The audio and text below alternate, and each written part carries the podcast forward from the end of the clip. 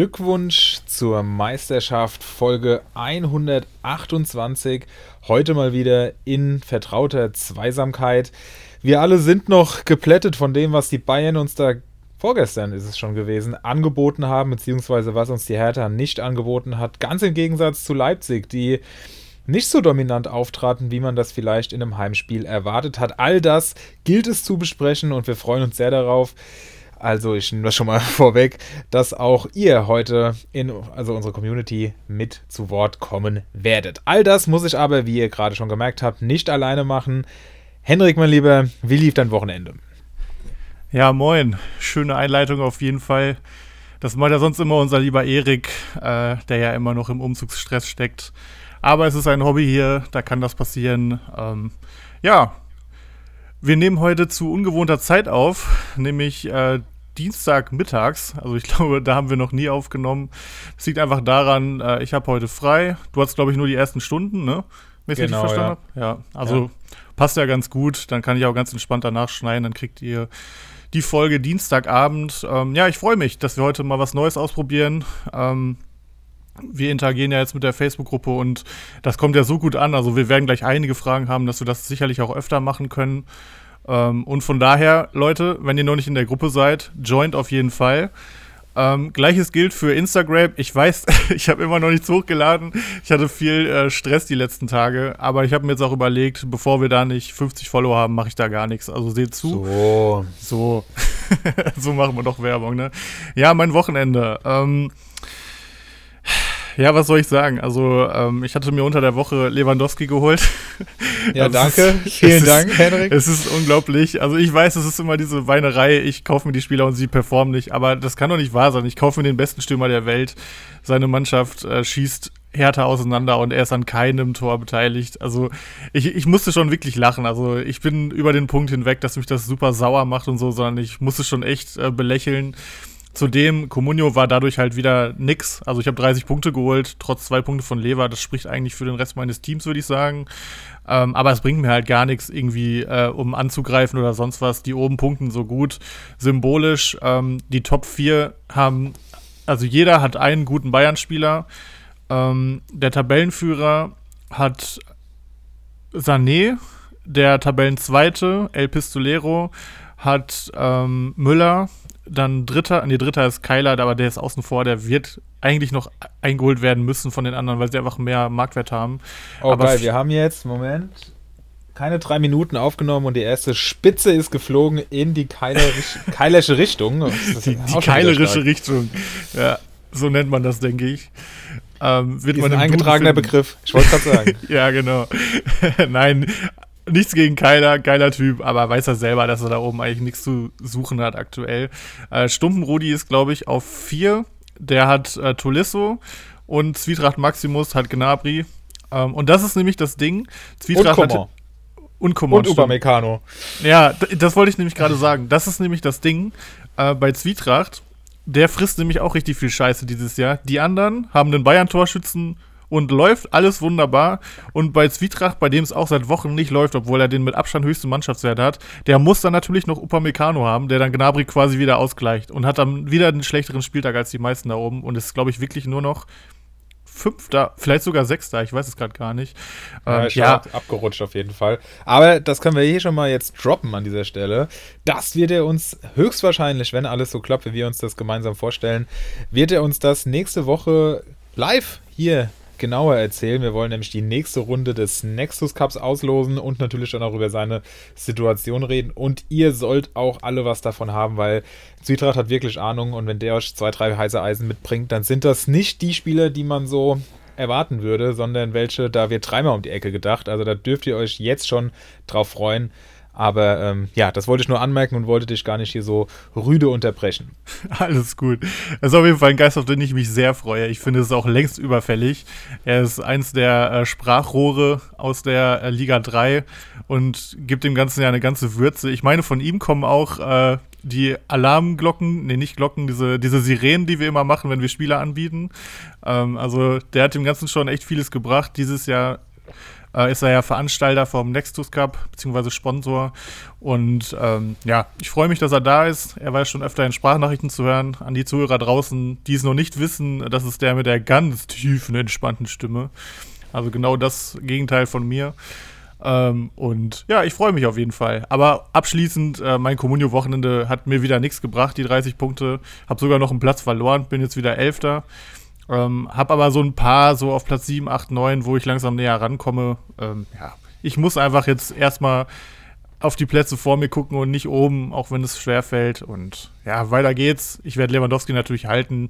Ähm, aber das ist, es ist halt mal wieder klar. Ich hole mir Kimmich und er holt direkt die schlechteste Leistung seit Jahren und dann hole ich mir Lewandowski und er holt zwei Punkte bei einem 4 zu 1 Sieg von Bayern. Ja, aber das wäre jetzt das, was ich eh noch gesagt hätte, das gleicht sich ja alles aus. Wir haben ja auch schon darüber Nein. geschrieben, dass ähm, eine Stichprobe oder die Stichprobenmenge 1 immer sehr unvalide ist und wir haben es ja dann an Kimmich auch gesehen, der hat ja an den letzten beiden Wochenenden dann gerade jetzt am Sonntag dann auch alles zurückgezahlt. Wobei, Daniel Kimmich hast du wieder abgegeben, ne? Ja, den ja, habe ich ja für Lewandowski. Das ist schade, ja. Das ist halt genau Aber, meine Saison zusammengefasst. Aber damit können wir es auch belassen. Es, ist, es, es war ja, also bei Comunio war es scheiße, bei Kickbase habe ich total rasiert, da habe ich nämlich nicht Lewandowski, sondern meinen Konkurrent.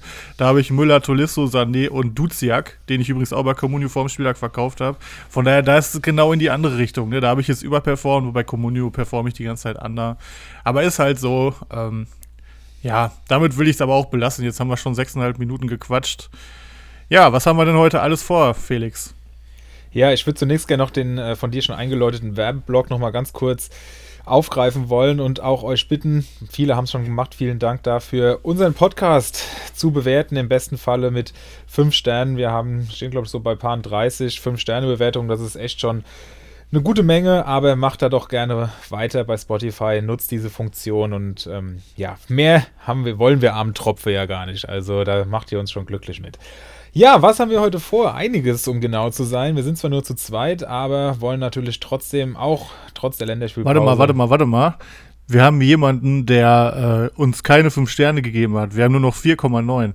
Das ist natürlich unterirdisch. Wer also war da das? Muss man, da ist die Konkurrenz, schläft wohl nicht. Nein, Quatsch. Das war bestimmt der offizielle Communio-Podcast. Das war Florian Reinecke. Die Sau. Ey, also, wenn du das hörst, wenn du das hörst, wir haben mehr Hörer als du, du weißt das ganz genau. Das können wir eigentlich nicht drin lassen. Doch, klar, ist doch scheißegal. Auf gar keinen Fall. Ich höre die eigentlich gerne. Die ich höre den auch gerne, das war doch nur Spaß. Okay. Also jetzt haben wir es uns auch mit denen da oben verscherzt. Naja, okay. Also, ähm, was haben wir heute vor? Kommen wir zurück zum eigentlichen Thema.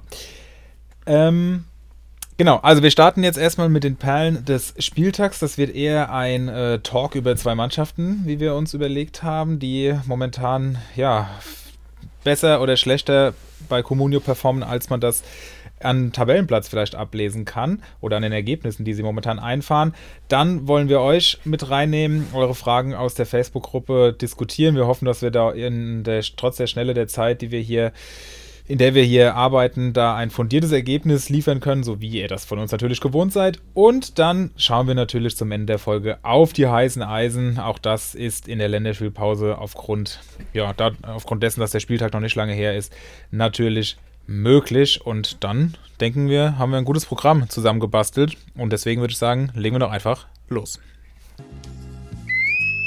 Jetzt bin ich aber mal gespannt. Herein, wenn's kein Taxifahrer ist. Servus. Voila.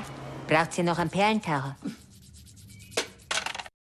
Starten wir mit RB Leipzig, die ja auch in den letzten Wochen immer wieder Thema waren. Natürlich, sie sind eines der interessantesten Teams der Liga. Das muss man, egal was man von, dem, von der Vereinsstruktur hält, einfach anerkennen.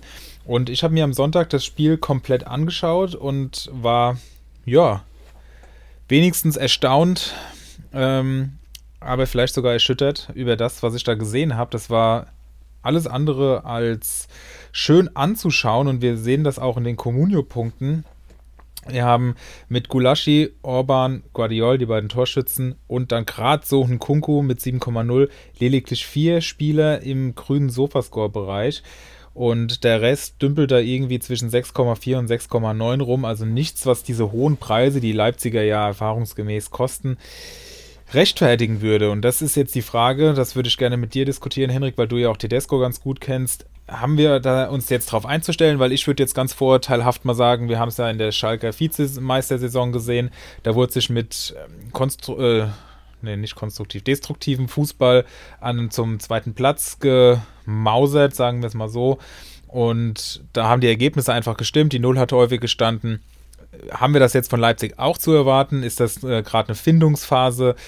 Können wir da in Zukunft wieder mehr Punkte gerade von der sehr fulminanten Offensive erwarten? Da habe ich auch noch ein, zwei Punkte zu, zu sagen, was ich mir da so vorstelle. Aber vorher würde ich da gerne mal dich ins Boot holen und dich um deine Einschätzung dahingehend bitten. Ja, also ähm, die Zuhörer, die äh, sich vielleicht erinnern, ich habe ja, als Tedesco kam, schon gesagt, dass vor allem die Innenverteidiger interessant werden könnten. Ähm, und ich glaube, gerade Guardiol und Orban punkten aktuell einfach super stark. Standards, das kann er einfach. Ähm, also, das ist gerade einfach wieder ähnlich wie der Tedesco-Fußball 2017, 2018 bei Schalke. Ähm, aber ich hätte halt gedacht, dadurch, dass Leipzig so viel mehr Offensivqualität hat als Schalke damals, dass es trotzdem nicht ganz so endet. Aber wenn ich dieses Spiel jetzt gesehen habe, das hätte original ein Spiel aus der Vizemeistersaison sein können, wo Schalke, glaube ich, eine Phase hatte, wo sie fünf Spiele am Stück 1-0 gewonnen haben. Jetzt war es 2-0, okay, aber ähm, ja, also grausames Spiel. Ich habe es auch geschaut, weil ich viele Spiele hatte. Ich hatte relativ lange auf den zu Null Bonus bei Castells gehofft, aber ähm, dann waren am Ende die Dinger ja doch drin. Ja, weiß ich nicht. Also man muss natürlich sagen, es gab auch schon ein paar Spiele unter Tedesco jetzt in Leipzig, die waren etwas besser. Ähm, aber das Spiel jetzt, das war echt gar nichts. Ich erinnere aber zum Beispiel an äh, das Spiel gegen Mainz, da haben sie vier Tore gemacht, wo allerdings auch, glaube ich, Hack schon früh vom Platz geflogen ist. Also ja, 18. Minute. Ja, 18. Ist, Minute ist der runtergeflogen. Ja, das ist wahrscheinlich eher das Spiel, was man nicht äh, zählen dürfte. Und dann stehen da 2-0, 2-0, 2-0, 2-0. 1-1 und 4-1 gegen Gladbach. Und Gladbach ist halt irgendwie ein, ein Sonderfall dieses Jahr. Ich weiß gar nicht, ob die zählen. Also, das ist genau das, was Schalke damals auch gemacht hat. Bombendefensive und vorne ein Standardtor, vielleicht mal eins aus dem Spiel heraus und das war's. Ähm, vielleicht auch mal ein Elfmeter. Hatte Silva, glaube ich, mindestens zwei jetzt schon. Ja. Ähm, ja, also ich finde es enttäuschend, weil Leipzig einfach so viel Qualität hat.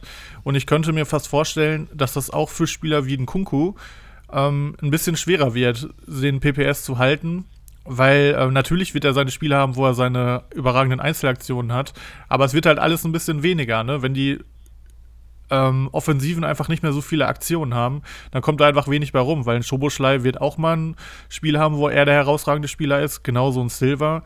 Und in den Spielen, wo dann äh, die anderen nicht treffen, da werden die einfach nicht so viele wichtige Pässe und sonst was haben, wenn Leipzig einfach statt 18 Mal vielleicht 12 Mal schießt. Von daher wäre ich schon ein bisschen vorsichtig, was die Offensivspieler von Leipzig angeht. Aber die, gerade die Innenverteidiger, das ist natürlich Premium, ne? Also Orban und äh, Guardiol sind ja auch beide absolut gesetzt, haben beide jetzt getroffen. Ähm, die lohnen sich auf jeden Fall. Gulaschi auch, punktet aktuell auch sehr stark, gerade weil halt oft die Null steht. Selbst wenn er wenig zu tun hat, vier Punkte sind das, glaube ich, mindestens.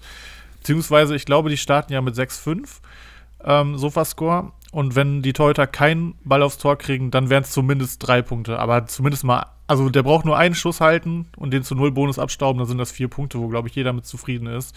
Ähm, ja, deswegen, also die Defensiven lohnen sich auf jeden Fall. Ähm, kann natürlich sein, dass Olmo, wenn er wieder startet, nochmal so einen ähm, Effekt auf das Offensivspiel hat, aber ich, ich habe zumindest Zweifel. Also, weil. Das ist ein Punkt, den finde ich gut, dass du es ansprichst. Das hätte ich nämlich jetzt noch gemacht. Ich fand nach der Einwechslung, das war ein sehr, sehr inspirierender Impuls wenigstens nochmal. Und wenn wir uns dann vorstellen, er und Soboschlei vielleicht drin, je nachdem, wie das System umgestellt wird. Allerdings glaube ich auch nicht, dass von der Dreierkette abgerückt wird. Dafür funktioniert die einfach zu gut. Dann ähm, könnte hier vielleicht nochmal darüber was gehen, weil Soboschlei und Olmo ja wirklich ultra kreativ sind. Kunku hat für mich so ein bisschen verloren gewirkt gestern aber der hat halt auch, ja, so, viel Einzel Spiel, so viel Einzelklasse, dass das, das auch immer mal wieder wettmacht würde ich mir jetzt weniger Sorgen drumherum machen, aber also Olmo hat das Ganze schon nochmal belebt und ich bin sehr gespannt, wie das funktioniert. Da war auch irgendwie eine ganz andere Dynamik auf einmal drin, hatte ich das Gefühl. Im, Ge in, im gesamten wurde. Spiel ja, aber ich fand Olmo selber jetzt eigentlich nicht so stark, aber es wirkte direkt alles anders. Also das Gefühl hatte ich auch. Das wirkte alles direkt viel schnörkelloser. Ähm, man muss ja auch sagen, Olmo kam für den Novoa rein. Äh, übrigens, ne, habe ich ja als heißes Eisen genannt. Das Mega, ging natürlich ja. gut auf. Das ging gut auf. Ich hatte ihn bei Kickbase auch für den Minimalpreis geholt. Ähm, da hat er jetzt nicht super gut pu- gepunktet. Ich glaube, bei Comunio auch nur einen Punkt. Aber zumindest Marktwertsteigerung ist ja lecker. Ich glaube, bei Kickbase ist er der, der von gestern auf heute am meisten gestiegen ist. Also Ja. richtig geil. Ähm, ja, aber das wird natürlich keine Dauerlösung. Die spielen jetzt gegen Bayern. Ähm, also ich könnte mir vorstellen, dass Olmo jetzt von Anfang an spielt und dann wird man halt sehen. Bayern ist natürlich ein ganz anderer Gegner. Ich könnte mir vorstellen, dass Tedesco sich komplett hinten reinstellt gegen Bayern. Gerade wegen wäre wär ja was ganz Neues von Tedesco. äh, nee, aber wirklich. Also da, da würden ja vielleicht manche Trainer sagen, ey, wir sind RB Leipzig, wir spielen da mit, wir wollen die schlagen. Aber das wird er, glaube ich, nicht machen. Ich glaube, der wird sich da richtig schön hinten reinigeln. Und ähm, ja, von daher wird das wahrscheinlich noch nicht der Gradmesser, um zu beurteilen, ob ein Olmo den äh, Impact hat, das Offensivspiel deutlich zu beleben. Aber ich könnte mir vorstellen, dass er schon wieder startet. Vielleicht aber auch eher so ein Paulsen, der halt rackert äh, und so die feinen Fußballer bleiben vielleicht sogar draußen. Ich, also ich würde Tedesco auf jeden Fall zutrauen. Er hat das bei Schalke auch oft gemacht, dass ähm, ja, spielerisch stärkere oder technisch versierte Spieler draußen blieben in solchen Spielen und wirklich so die, die Malocha und Ackerer wie ein Di Santo und so dann gespielt haben. Oder das Beste war, ach, Fabian Reese hat er ständig von Anfang an spielen lassen. Ja, das stimmt, ist halt stimmt, so stimmt, ein Anti-Fußballer, ey. Aber gut, es ging halt gut, es ging gut auf in der Saison, ne? Kann man nicht anders sagen. Und ähm, genau so würde ich jetzt auch Novor, auch wenn er, ich fand in der ersten Halbzeit war er noch einer der positive Rennlichtblicke. Er hatte, glaube ich, auch den einzigen Schuss aufs Tor. Aber gut, Bäume ausgerissen hat er auch nicht. Ähm, aber ich könnte mir vorstellen, wenn der gut trainiert, weil das ist für Tedesco auch super wichtig, dass der immer mal wieder auch plötzlich von Anfang an spielen wird. Ähm, ja, mal sehen. Also schwierig zu beurteilen, finde ich, aber auf jeden Fall spannend, was da bei Leipzig abgeht. Ich hätte halt ein bisschen Schiss, was die Offensivspiele angeht. Und ich glaube mehr, was den Kunku angeht, als was Silva angeht. Weil ich kann es mir nicht genau erklären, aber Tedescos Mannschaften holen auch ständig Elfmeter raus. Also Schalke hatte jetzt ja den ersten Elfmeter überhaupt bekommen in der Saison. Da wurde, der wurde dann auch wieder zurückgenommen. Und da habe ich noch so gedacht, ey, früher haben wir immer Elfmeter gekriegt. Und das war auch bei Tedesco ganz krass. Ähm, ich glaube, Bentaleb hatte irgendwie 5, 6 Tore. Das waren, glaube ich, alles Elfmeter in der Saison. Ähm, und Caligiuri hat auch so viele Elfmeter für uns geschossen. Ähm, irgendwie die Elfmeter bei Tedesco, das funktioniert immer. Von daher kann ich mir vorstellen und mache jetzt einfach mal den Hottake, dass Silva noch mindestens vier Elfmeter-Tore schießen wird in der Rückrunde. Was, glaube ich, gemessen an der Anzahl an Elfmetern, die dieses Jahr gegeben werden, ziemlich viel wäre. Dann gehen wir jetzt doch gerade nochmal durch, was die Offensivspieler angeht, weil wir jetzt auch schon äh, ja, hier in den Fokus gestellt haben. Ich glaube, dass die Abwehrspieler geil sind, da müssen wir uns nicht drüber streiten. Was willst du machen? Ähm, Olmo für 10 Millionen kaufen oder nicht? Boah. Das ist sch- schwierig. Ist der gerade eher am Fallen oder am Steigen? Mm. Ja, das wechselt bei ihm eigentlich alle paar Tage. Naja, bauen so ein bisschen hin und her, ne? Also overpayen würde ich ihn nicht. Versuchen kann man's, aber die spielen jetzt halt auch gegen Bayern, ne? Und äh, so wie Bayern ja, lassen wir das Bayern-Spiel mal, ich meine, lassen wir das Bayern-Spiel mal außen vor. Wer weiß, was bis dahin auch schon wieder ist. Da hat wahrscheinlich eh, wenn wir jetzt sehen, wie die Inzidenzen sich entwickeln, die halbe Mannschaft kriegt da eh noch Corona. Ja, ja. Aber Olmo Wobei hat langsam ja mal alle gehabt. durch sein sollten, ne? Also von daher ähm, vielleicht auch gar nicht so schlecht, das im Hinterkopf zu haben.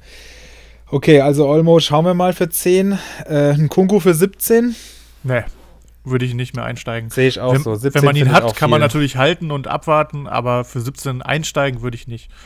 Finde ich auch echt viel. Vor allem, wenn er kein Tor schießt, dann war er in den letzten Spielen auch gar nicht so gut. Also er ist jetzt keine krasse Rohpunktemaschine. Er ist natürlich auch immer mal gut für zweistellige Punktzahlen und er ist auch ein Bombenspieler, aber das System funktioniert momentan echt noch Und zu genau wenig. das halt, ne? Du siehst die Ergebnisse, die gewinnen mit maximal zwei Toren aktuell. Diese, da muss ja ein Kunku schon beide machen, um diese Spiele halt Ja. zu haben, ne? Ja. Also natürlich ist das möglich, weil ein Kunku ist einer der besten Spieler der Bundesliga und der beste Spieler von Leipzig.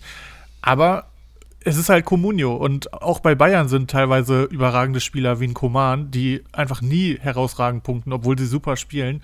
Und ähm, also für 12, 13 würde ich einen Kunku sofort kaufen, aber 17 finde ich schon sehr, sehr Aber ich glaube, hoch. Müller kostet gerade 17. Also von Ja, daher. würde ich, so, würde ich eher holen. Ich würde auch, ich würde Ja. jeden Offensivspieler von Bayern eher holen als äh, ein Kunku aktuell.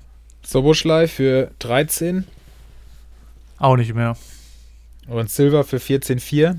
Wird ja, glaube ich, auch gleich nochmal Thema sein. Ja, am, am ehesten noch, schätze ich. Wegen der Elfmeter dann. Weil er halt auch einfach ein Stürmer ist, ne? Ja, und weil du hast ja gesagt, die werden noch einige Elfmeter bekommen. Ja, genau. Ja, Und okay. vielleicht macht er ja noch ein paar aus dem Spiel. Ähm, ich glaube halt eher, dass du diese Dribbelkünstler und dass du die Schoboschleis und den Kunkus, dass die nicht so gut weiterpunkten werden. Silva ist natürlich mit 14 auch eigentlich zu teuer für das, was er dieses Jahr leistet. Aber dem traue ich noch am ehesten zu, ähm, zumindest seinen PPS nicht zu verschlechtern. Also bei den anderen, glaube ich, ist es, fällt es eher ein bisschen ab. Und das heißt nicht mal, dass Leipzig deswegen nicht gewinnt oder so. Die sind jetzt ja, glaube ich, schon vor Hoffenheim. Ähm, hätte man vor ein paar Wochen ja auch nicht gedacht, dass das so schnell geht. Aber ähm, das ist erfolgreicher Fußball, aber für Comunio halt einfach nicht so geil. Das ist so ein bisschen natürlich auf einem anderen Level, aber wie bei Union Berlin. Die gewinnen auch ihre Spiele, aber viele Spieler punkten einfach nicht so grandios. Ne? Ja, das ist ja genau das, was wir letzte Woche besprochen haben. Union, das hat auch Ja, genau, genau. sich wieder bestätigt. Gewinn, dreckig, kann man sagen. Man kann aber auch sagen, nach ihrem System äh, sehr konsequent. Aber für Comunio halt wirklich nicht zu gebrauchen. Da war wirklich auch überhaupt nichts dabei, was irgendwie, außer halt Kruse mit seinem Doppelpack Punkte gebracht hat. Also Katastrophe eigentlich. Ja, Vor allem, wenn man sieht, auch dass die so. einfach Vierter sind. Union. Naja, okay, dann machen wir Leipzig mal zu und du hast uns auch noch eine Mannschaft mitgebracht. Ja, was heißt mitgebracht? Ich würde dich einfach mal fragen, wie du äh, ja deine Dortmunder so einschätzt, weil ich habe Dortmund die letzten Jahre eigentlich immer so wahrgenommen, dass sie ähm, einen Großteil der Spiele wirklich super gut gespielt haben, ähm, oft gut gespielt haben, dann, wenn sie verloren haben, unglücklich in Rückstand geraten und dann halt dieses Mentalitätsproblem, was oft angesprochen wurde. Und dann verliert man die Dinger und genau deswegen hatte man nie eine Chance gegen Bayern. Aber ich hatte schon das Gefühl die letzten Jahre, dass sie meistens wirklich super Fußball gespielt haben. Und ich finde dieses Jahr, also ich sehe sie halt nicht ansatzweise so oft wie du, deswegen die Frage an dich. Aber wenn ich sie sehe, und gerade auch in letzter Zeit finde ich den Fußball eigentlich nicht so gut. Ich finde, sie haben oft Spiele dabei, wie jetzt auch am Wochenende, die hätte man auch verlieren können und es wäre nicht unverdient gewesen. Aber die machen sie irgendwie zu, gewinnen dann irgendwie doch noch und werden deswegen voraussichtlich auch ganz locker Zweiter. Aber ich finde, den Fußball, den sie spielen, äh, das hat von der Qualität ein bisschen abgenommen. Also das ist mein Eindruck. Ich würde einfach mal gern wissen, wie du das so als Dortmund-Fan siehst. Ja, ich muss sagen, ich teile das. Ähm, der große Unterschied, und das hast du ja schon angesprochen, zum letzten Jahr ist einfach, dass die Spiele gewonnen werden. Das wäre letztes Jahr noch nicht passiert. Gegen Hoffenheim, glaube ich, äh, 4 zu 16 Torschüsse oder so. Also Horror eigentlich. Da, das kann, kann man eigentlich gar nicht gewinnen, aber trotzdem funktioniert es irgendwie.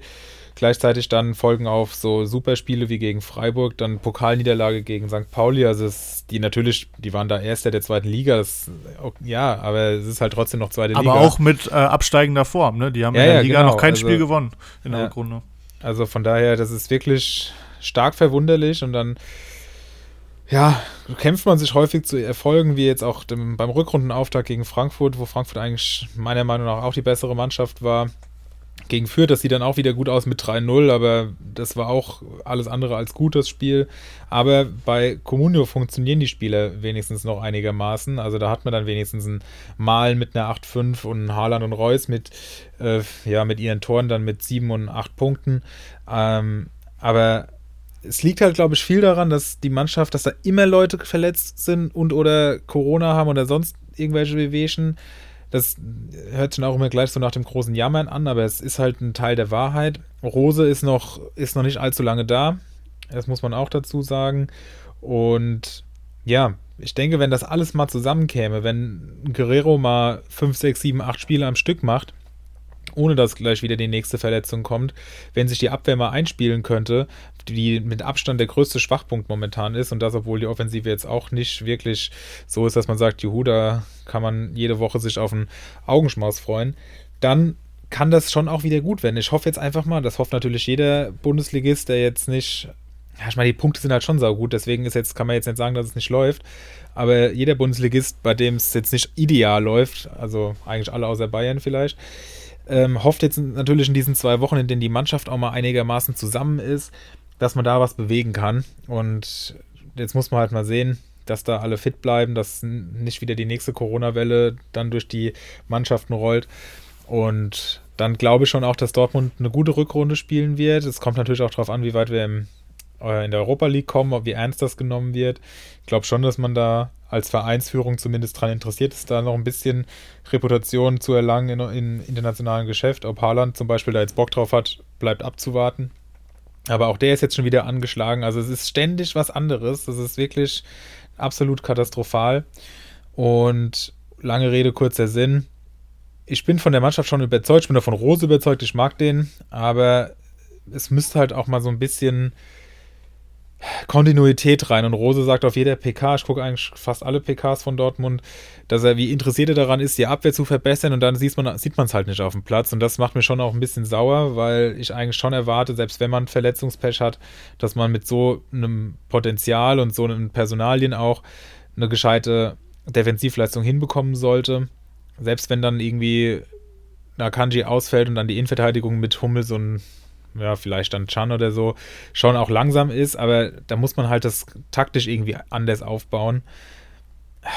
Aber dann, dann, wie gesagt, dann bin ich optimistisch, aber irgendwie so richtig geil ist es nicht. Und das, obwohl wir einen Punkteschnitt von, glaube ich, 2,15 haben oder so. Und das ist ja wirklich bombastisch. Wenn Bayern nicht so eine super Saison spielen würde, wären wir dick Erster. Aber das macht die Leistung natürlich nicht besser. Und jetzt ist natürlich die Frage, was ist besser? Nicht so gut spielen und dafür gewinnen. Oder wie letzte Saison eigentlich die bessere Mannschaft im Spiel sein, aber das Spiel verlieren. Dann bin ich doch lieber so wie dieses Jahr. Aber so richtig zufriedenstellend ist es nicht. Und man sieht ja auch, wenn dann die entsprechenden Gegner kommen, dann kriegt man eben auf die Mütze, fliegt aus dem DFB-Pokal, fliegt aus der Champions League. Und dann hilft es einem auch nicht, wenn man mit acht Punkten Vorsprung auf den dritten in der Tabelle eigentlich ganz gut dasteht.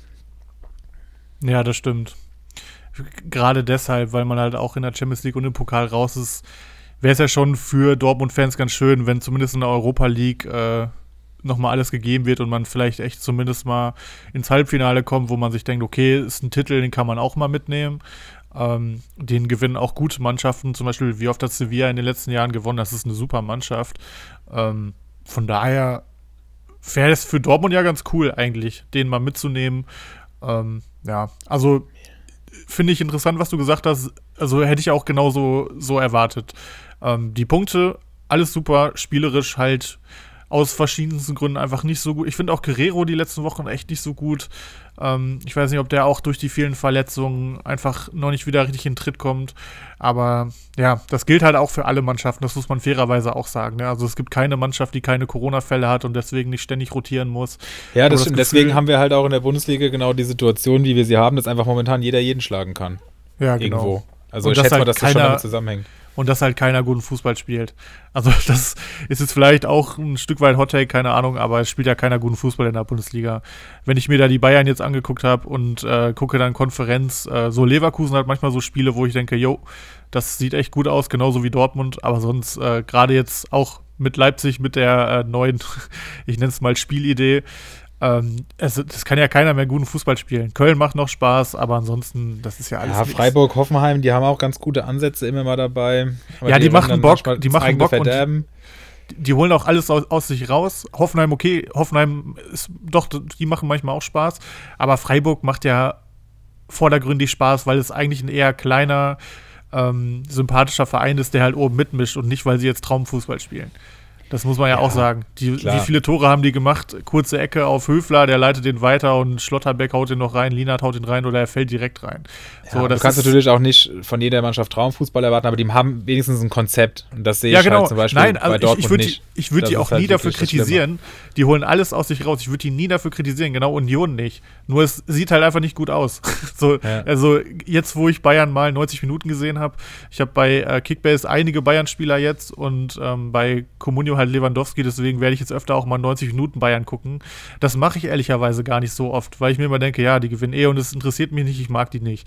Aber ähm, das ist, also, das, das, sind ja Lichtjahre zu allem anderen, was in der Bundesliga ist. Und, ähm ja, du musst auch mal sehen, zum Beispiel, wenn wir jetzt beide Spiele, ich habe am Sonntag beide Spiele auch gesehen. Und äh, wenn du halt siehst, wie Wolfsburg dann verteidigt hat und wie Hertha verteidigt hat, das ist halt auch ein himmelweiter Unterschied. Natürlich ist Bayern auf, spielt auf einem anderen Stern, das brauchen wir gar nicht schönreden oder kleinreden. Aber Wolfsburg, die waren nah am Mann, die haben gar nicht zugelassen, dass Leipzig da groß vors Tor kam. Und Hertha, die stehen irgendwie alle gefühlt im 16er, also gefühlt, ja, aber Da war Bayern war ja komplett in der gegnerischen Hälfte, das komplette Spiel. Und Wolfsburg hatte, hätte das gar nicht zugelassen, weil die einfach komplett auf den Füßen standen von, von Leipzig. Und da frage ich mich, ob das gegen Bayern nicht auch möglich wäre. Siehe Augsburg, die das genauso gemacht haben. Und natürlich dann auch mit Glück, aber letztlich, weil wenn, wenn du gegen Bayern als Augsburg gewinnst, ist da immer irgendeine Portion Glück auch mit dabei, aber trotzdem auch mit ganz, ganz viel Konzept Die haben und eklig Idee gespielt. und so. Die standen auf den Füßen. Genau, Das ja, halt warum kann man das nicht Unterschied, gegen, kann man das nicht immer machen gegen Bayern? Das verstehe ich. Natürlich verlierst du dann, gewinnen die wahrscheinlich genauso oft, aber du siehst wenigstens nicht so scheiße aus wie Hertha, Ja. die da wirklich, also Die hätten unterirdisch. 10 kriegen können. Die hätten 10 Ja, kriegen können, es wäre nicht übertrieben gewesen. Ja. Alleine Müller hätte vier Tore machen müssen. Ja. Also so Wahnsinn. Wa- Ich habe selten so ein Spiel gesehen. Das war ja von der ersten Minute, äh, als Tolisso da schon das Abseitstor gemacht hat, das war ja, die, die wurden völlig überrannt. So, das war wie die Urukais in der Schlacht in Helms Klamm bei Herr der Ringe. Da hatten die, äh, die Soldaten von, wie heißt es nochmal, von Rohan auch keine Chance. Die wurden überrannt von den äh, Urukais. So, Wenn, mal wenn du das sagst, wird das schon so sein. Ach, du, du hast ja gesagt, du hast nie Herr der Ringe geguckt, ne? Ja, genau. Ich kann jetzt leider Absolut nicht, äh, nicht relaten. Aber ich fühle mich, ich, ich bin da, glaube ich, auf der sicheren Seite, weil ähm, wer so nerdig Comunio spielt, wie die Leute, die hier zuhören, die haben bestimmt auch ein Herz für so ein bisschen nerdige Filmreihen wie Herr der Ringe. Ähm, ja, aber dann schließe ich das damit wieder ab. Aber dir ist klar, dass unser heiße Eisen-Jingle auch so einen Sound aus Herr der Ringe Ja, hat, oder? das, so, ich bin, wohne ja auch nicht hinterm Mond. Ja, okay. Nur als kurze Nachfrage. Ja, so viel dazu. Haben wir jetzt ja doch schon über eine halbe Stunde. ähm, Ja, lass mal uns doch mal über die ein beiden Fazit ziehen. Also äh, Dortmund-Spieler aktuell kaufen oder nicht. Ich muss ehrlich sagen, klar, Haaland immer aufgrund seiner individuellen Klasse. Wenn man Reus dann abgibt, wird man am Ende irgendwann auch bestraft. Aber ansonsten, wir werden ja auch gleich ja, noch aber auf auch, ein, zwei, auch Reus macht dich nicht kommen. so glücklich dieses Jahr, ne? Nee, macht er nicht. Also ich habe da jetzt auch gerade eben, als ich schon vers wenigstens versucht habe, unsere ähm, Community-Fragen ein bisschen aufzubereiten in der kurzen Zeit, habe ich das auch schon festgestellt. Also Malen hat jetzt natürlich ein super Spiel gehabt, aber auch der ist noch nicht so richtig angekommen. Also ich würde sagen... Aber der ist günstig. Da würde ich am Ja, der ist günstig, das ich auch. Der Es kostet kommt noch immer drauf 10. an. Es kommt immer drauf Malen an, und Brand, das wären so die, die ich holen würde. Ja. Wobei bei Brand, der wird jetzt auch wieder früh ausgewechselt. Je nachdem, wie lange Haaland ausfällt, kann sich das auch wieder ändern. Aber Brand, finde ich, ist noch so eine Konstante, wo man einfach viel richtig mitmacht. Der hat auch bis vor ein paar Wochen recht wenig gekostet. Den konnte man vor ein paar Wochen für 8, 9 Millionen holen und Ja, äh, jetzt die ist ja alle mal 12,2 wert. wert, musst du natürlich auch dazu sagen. Ja, ja, okay, klar. Aber wenn man den sich da geholt hat, auf jeden Fall ist man wenn ich, mit ihm geworden. wenn ich wirklich kaufen würde, und das jetzt mal, dass wir hier auch mal ein paar verbindliche Aussagen machen, nicht nur die ganze Zeit drum rumreden, wenn ich auf jeden Fall wirklich riskieren würde, ist nach wie vor Guerrero 8,8 Millionen. Also der, der muss noch mal kommen, der wird noch mal kommen und der wird dann auch an seine starken Zeiten anknüpfen. Das ist immer noch ein wirklich starker Spieler und er hat in der Hinrunde auch schon einige gute Spiele dabei gehabt. Er muss natürlich fit bleiben, das ist die Grundbedingung, das ist auch nicht selbstverständlich bei ihm, aber für 8,8 Millionen würde ich da aktuell blind zuschlagen, wirklich blind zuschlagen. Ja, das stimmt, ich auch. Ähm, eine abschließende Frage noch. Ähm, ich würde an Dortmunds Stelle alles daran setzen, im Sommer Nico Schlotterbeck zu kriegen. Ich glaube, bei Leipzig, ähm, die brauchen den nicht, würde ich sagen. Da war ja auch Interesse im Sommer schon, aber da konnte man auch nicht wissen, dass Guardiol so gut wird. Also ich würde sagen, Leipzig hat da nicht den allergrößten Bedarf. Ähm, und ich würde alles daran setzen, dass er nicht zu Bayern geht, ähm, weil der würde super reinpassen. Irgendwann ist die Ära Hummels auch vorbei und wenn man ehrlich ist, fehlt auch immer mindestens ein Stamm-Innenverteidiger. Ja. Ähm, wie siehst du das? Also ich finde, das sollte Transferziel Nummer eins für Dortmund sein im Sommer. Auf jeden Fall. Also Schlotti, Ginter ablösefrei wäre natürlich auch geil, aber das hatten wir letzte Woche schon besprochen, dass das aufgrund der Vergangenheit irgendwie gar kein Thema zu sein scheint. Ähm, ja, stimme ich dir voll und ganz zu. Also ein Schlotti wird uns sehr helfen. Gerade, du hast schon gesagt, Hummels ist langsam vorbei. Also von der Geschwindigkeit ist es eigentlich schon vorbei. Er gleicht das momentan noch ganz gut aus mit seinem Stellungsspiel und seinem Zweikampfverhalten.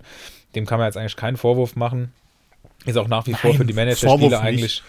Ja, ich, ich stimme dir ja auch generell zu, deswegen. Also ähm, für die Managerspiele finde ich eigentlich auch immer noch ganz gut, weil er seine Punkte nach wie vor macht. Er macht halt nicht mehr diese krassen Punktzahlen, aber dafür ist er halt jetzt auch nur noch 7 Millionen wert. Also von, sonst ist er es über 10, von daher ist das auch dann relativiert. Entsprechend kann man den für 7 auch, denke ich, noch einkaufen, gerade wenn Dortmund dann wirklich mal wieder gute Spiele haben sollte, mal zu Null spielen würde, was ja auch nie vorkommt. Also da ist auch noch, das ist okay, aber klar, Schlotti musst du reinholen, wenn du die Möglichkeit hast.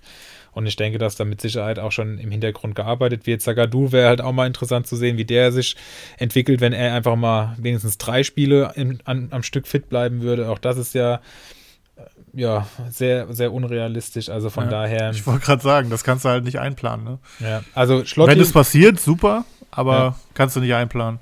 ja, Schlotti würde ich sagen, auf jeden Fall einpacken, wenn das möglich ist, wenn der Markt da da ist. Und es wäre halt einfach super Premium, wenn du ähm, nächstes Jahr dann gegen die guten Gegner, zum Beispiel gegen Leverkusen mit ihren schnell Offensivspieler, einfach mal zu einem Hummels sagen würdest, hey, du kriegst jetzt Pause und hättest dann einfach eine Viererkette mit Schlotterbeck und mit Akanji in. Das wäre natürlich Premium, ne? Auch für die Champions League, wenn du ihn einfach gegen manche Gegner dann rausnehmen kannst. Klar, klar, ja, stimme ich dir zu. Und gegen die schwachen Gegner, wo du halt 85% Ballbesitz gefühlt hast, da ist er dann wieder Gold wert. Da spielt er dann halt wieder, ne? Ja. Schon, Aber gut, ist ja alles ein bisschen Warte, genau, ich wollte gerade sagen, das, da haben wir auch nichts mit zu tun. Können wir als, Ich Genau. als Dortmund-Fan kann ja nur hoffen, dass es funktioniert, dass das, dass uns zugehört wird. okay, so. Ähm, ich würde sagen, wir das haben jetzt schon echt lange gequatscht. Wir reden jetzt mal Tacheles ähm, und kommen zu unserer Community-Befragung. Es sind, und das möchte ich jetzt schon mal vorweg sagen, wirklich spannende Fragen dabei. Wie gesagt, ich habe versucht, die ersten noch wenigstens so ein bisschen mit Zahlen zu stützen, aber sehr weit bin ich da jetzt auch nicht gekommen. Und es freut uns auf jeden Fall sehr, das haben wir gerade eben auch schon der, im, im Vorgespräch gesagt. Das konntet ihr natürlich jetzt nicht hören, deswegen sage ich es hier nochmal, dass das so gut ankommt und dass da so viele, ähm, so viele, so viel Beteiligung da ist. Und wir versuchen da jetzt einfach mal aus dem Bauch raus, vielleicht auch parallel eine Rede, eine andere recherchiert so ein bisschen, dass wir da es auch noch ein bisschen stützen können. Und würde sagen, bevor wir jetzt ewig hier rumquatschen, fangen wir einfach an. Oder wolltest du noch was ergänzen, Henrik, im Vorfeld? Nö, können wir Okay, gerne mit anfangen. Gut. Dennis TNT, würde ich einfach mal sagen, fragt: Würdet ihr Grammaric und Meier plus Meier und Arangis für Modest eintauschen? Ich bin auf Meier und Arangis im Kader nicht angewiesen und hätte neben Lever noch einen weiteren sicheren Goalgetter. Er hat dann auch noch seine Mannschaft angefügt. Das wurde auch direkt, natürlich bei unserer Community wundert mich das nicht, reich diskutiert. Ähm, die Mannschaft sieht auch richtig gut aus, will ich jetzt gar nicht so genau drauf eingehen. Ähm, Respekt auf jeden Fall dafür, dass sie so stark zusammengestellt wurde. Und jetzt ist eigentlich ja die Frage, er braucht Meier und Arangis nicht, daher die Frage Kramaric oder Modest. Und da habe ich mal drauf geschaut. Ähm, beide, und das ist wirklich interessant, haben bis auf die Nachkommastelle fast den identischen ähm, Sofascore-Schnitt. 7,19 zu 7,18 pro Kramaric. Nur Kramaric hat halt drei Tore und Modest 3,10. Entsprechend steht Kramaric bei knapp 4,5 PPS und Modest bei glatt 6, also 1,5 mehr. Jetzt ist die Frage, was traut man Kramaric zu? Wir sehen, vom, von dem, was sie effektiv leisten, sind sie eigentlich identisch. Würdest du mit Kramaric oder Modest gehen? Ich hab, muss sagen, ich habe eine relativ eindeutige Meinung und bin bei Kramaric. Also du? du bist pro Breite. Ja, gut, die Breite würde er ja noch. Genau, die Breite würde er ja noch dazu bekommen, was sicherlich in den nächsten Wochen, und das muss man an dieser Stelle auch mal sagen, wenn die Liga, der Ligabetrieb nicht unterbrochen werden sollte ähm, und wir ähnliche Inzidenzszenarien wie in Großbritannien und Frankreich bekommen werden, wovon ja auszugehen ist, wird es jetzt nochmal richtig knallen bis äh, März, schätze ich. Also ist es für Sicherheit nicht schlecht, auch nochmal so einen Meier und einen Arangis in der Hinterhand zu haben ähm, dass man eben dann Corona-Fälle ausgleichen kann. Das ist natürlich noch ein nettes Plus dazu. Aber ich muss auch sagen, Kramaric und Modest, also ich würde mit Kramaric gehen. Auch ohne den, die beiden Backups. Man ist halt mit Kramaric so ein bisschen auf der sicheren Seite, weil der holt auf jeden Fall seine Punkte, ob er trifft oder nicht. Und er hat halt immer noch in sich drin, dass er anfangen kann, viel zu treffen. Bei Modest kann halt eigentlich nicht viel mehr bei rumkommen, ne? Der trifft regelmäßig Deshalb, und genau. viel mehr kann er halt nicht machen. Also ich bin bei dir, hab gerade aber auch den Kader mal offen. Ähm, also ich glaube, auf Breite ist er nicht so angewiesen, weil er hat noch Blum, Hauge, Lokadia, diesen Schäfer von Union wahrscheinlich nur zum Geld machen, den Wintertransfer. Ach so, by the way, ich habe jetzt, äh, ich habe keinen Wintertransfer vorbereitet. Sorry Leute, mache ich nächste Woche wieder. Heute ist ja Richtig Sonderfolge. starke, richtig starke Rubrik, die du da Ja. etablierst. die ziehe ich durch. Die wird jetzt durchgegrindet. Das ist ein Nächste Baby, Woche merkt gibt- man gleich. Nächste, nächste Woche gibt es zwei. Sorry, das fällt mir auch gerade erst ein. Ist alles ein bisschen spontan heute. Ähm, aber davon ab, ähm, Er hat Wimmer, Höfler, Hofmann, Hübers, Pieper, Mavropanos, Schlotterbeck und Baumann. Also einen absoluten Premium-Kader, wo du in unserer Liga äh, ganz klar Erster mit werden würdest. Ähm, boah, was hatte der für einen Spieltag dann jetzt? Okay, er hat halt Lewandowski. Ja, okay, nee, glaube ich gar nicht so gut. Ähm, ja, also ich, ich glaube, du kannst äh, wenig falsch machen. Dennis, ich rede mal persönlich an dich, äh, zu dir. Ähm, schwierig. Also bei Modest musst du halt einfach darauf hoffen, dass seine Leistung so bleibt. Und bei Kramaric musst du halt hoffen, dass er wieder besser wird. Ich würde, glaube ich, auch mit Kramaric gehen. Ähm, und du kannst ja vielleicht, wenn du sagst, du bist auf Meier und Arangis überhaupt nicht angewiesen, dann kann man vielleicht äh, irgendwann noch einen fünften Verteidiger holen, weil gerade mit Mavropanos und Hübers hast du da halt zwei, die oft ausfallen werden, die man aber auch nicht so gerne wieder abgibt, wenn sie jetzt zwei Wochen ausfallen. Vielleicht ein, ein zwei Mittelfeldspieler abgeben, einen äh, fünften Verteidiger holen und vorne wirklich würde ich, glaube ich, auch grammarisch behalten. Ich weiß, man hat immer Bock, was zu verändern, gerade wenn andere vielleicht noch mehr rasieren, aber grammarisch hat jetzt getroffen. Vielleicht kann das auch so ein bisschen der Dosenöffner für ihn gewesen sein. Von daher würde ich ihm einfach mal vertrauen, weil bei Modest kann eigentlich nicht viel mehr kommen, als er geleistet hat. Also wir sind beide pro Grammaric. Genau. An, am Ende zieht Modest durch und schießt auf jeden Fall über 20 Tore und man denkt, hätte ich nur mal an ihn geglaubt, aber da steckt man halt nicht drin. Aber von dem, was wir jetzt sagen können, ist das sicherlich nicht, wenigstens nicht die falsche Entscheidung. Jörg Dudelhöfler, Höfer, Jörg Dudelhöfer ich wünsche meinen Mitstreitern vor jedem Spieltag aus Communio-Sicht alles Pech der Welt und dass sie ihr, und jetzt habe ich natürlich den falschen Slang in meiner Stimme, ganzes Leben, kein Glück, Leben kein Glück mehr haben. Bin ich deshalb grundsätzlich ein schlechter Mensch und ich glaube, das können wir schnell abfrühstücken, indem wir sagen, nein, natürlich nein, nicht. Geht, geht mir genauso. Ich wünsche Vor allem muss man ja Pest sagen, wenn man, selbst, wenn, man, wenn man selbst Pech hat, ja, mit diversen Dingen, die passieren, dann sagt ja, kommt ja auch keiner zu dir, und das, weil du dieses Pech hattest, wirst du nicht Meister. Und dann kommt am Ende auch keiner am Ende der Saison zu dir und sagt, oh, du Henrik, geile Saison gespielt, hättest eigentlich safe verdient, aber ich bin halt jetzt Meister, kommt kein Mensch, ja, und das ist auch ja. richtig so und das ähm, ist auch Teil des Spiels und am Ende gleicht sich hoffentlich aus und von daher, äh, ja, diese kleine, wahrscheinlich auch nicht ganz ernst gemeinte Frage kann man da, denke ich, ähm, auch ethisch vertreten, dass man sagt, dass man deshalb kein schlechter Mensch ist. Ach, auf gar keinen Fall. Also solange das jetzt, äh, also solange du denen nur bei Communio alles Schlechte der Welt wünschst, und das steht da ja auch, ist alles gut. Ähm, wenn du jetzt zu denen nach Hause fährst und äh, das Auto vor der Garage anzündest, dann wird es halt problematisch. Aber solange es bei Communio bleibt. Ich finde, das ist noch voll im Rahmen. ja, ist, ist, noch, ist noch it's Grenze. Part, Kann man drüber streiten. Okay. Ah, geil. So, dann haben wir hier noch so eine genau. Flitzpiepe. Ah, Erik vor. Komischer also, Typ. Äh, ja, sieht auch ganz komisch aus auf dem Bild. Aber gut. Naja. Erik, aber ich, ich, will jetzt auch unsere Community hier nicht haten. Nee, komm. Erik vor steht hier auch, ist ein, jemand, der viel mitliest und äh, ab und zu auch mal was schreibt. Also, ja, guter Mann bestimmt. Da ich heute erneut ausfalle,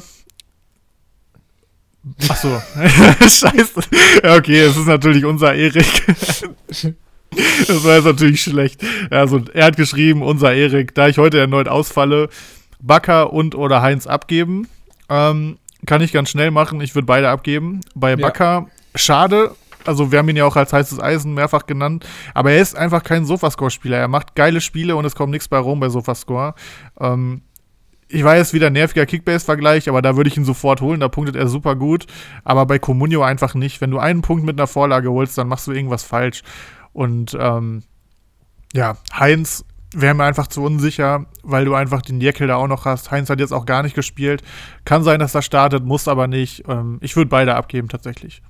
Ja, kann ich dir nur zustimmen. Ich habe Backe auch im Kader und bin da jetzt auch dran interessiert, den wegzuhauen. 1, 5 und 1 Punkt in den letzten drei Spielen bei 3,2 Millionen Marktwert und das, was auch schon geschrieben wurde, eine Vorlage und trotzdem nur ein Punkt, das ist halt wirklich zu wenig entsprechend weg. Und bei Heinz muss ich sagen, ich finde das schwer zu sagen. Wir hatten ja jetzt auch schon, oder ich muss es auf mich nehmen. Ich hatte Jeckel ja als heißes Eisen genannt neulich. Hab dann auch mit Zwietracht wieder geschrieben, die Woche vor dem Pokalspiel. Da hat er dann auch gespielt und dann hat Zwietracht gemeint, ja, ist das jetzt Rotation? Ähm, nee, hat Jäckel auch nicht gespielt. Dann, also er hat, okay, vielleicht komme ich gerade nochmal rein. Also, ähm, Jäckel hatte erst drei Spiele in Folge, dann habe ich in der Zeit das Eisen gelobt, dann hat Jäckel nicht gespielt, hat im Pokal nicht gespielt, dann hat Zwietracht gemeint, ist das jetzt gut, weil der fürs Wochenende vielleicht dann geschont oder rotationsmäßig wieder reinkommen könnte. Da habe ich gesagt, ich gehe von aus, so wie ich zum Beispiel auch bei Bella Kotschap dann wenigstens mal wieder richtig davon ausging, dass das jetzt die etablierte Abwehr ist. Ja, nix war's. Union Jäckel wieder gestellt. Heinz war dann, glaube ich, wieder raus, wenn ich das richtig im Kopf habe. Und das ist halt einfach super schwer. Und was man aber definitiv sagen kann, ähm, worauf auch Verlass ist, sind die Zahlen aus der Historie. Und da hat Heinz seine beste Saison mit 82 gehabt. 81 war mal mit Sofascore dann noch.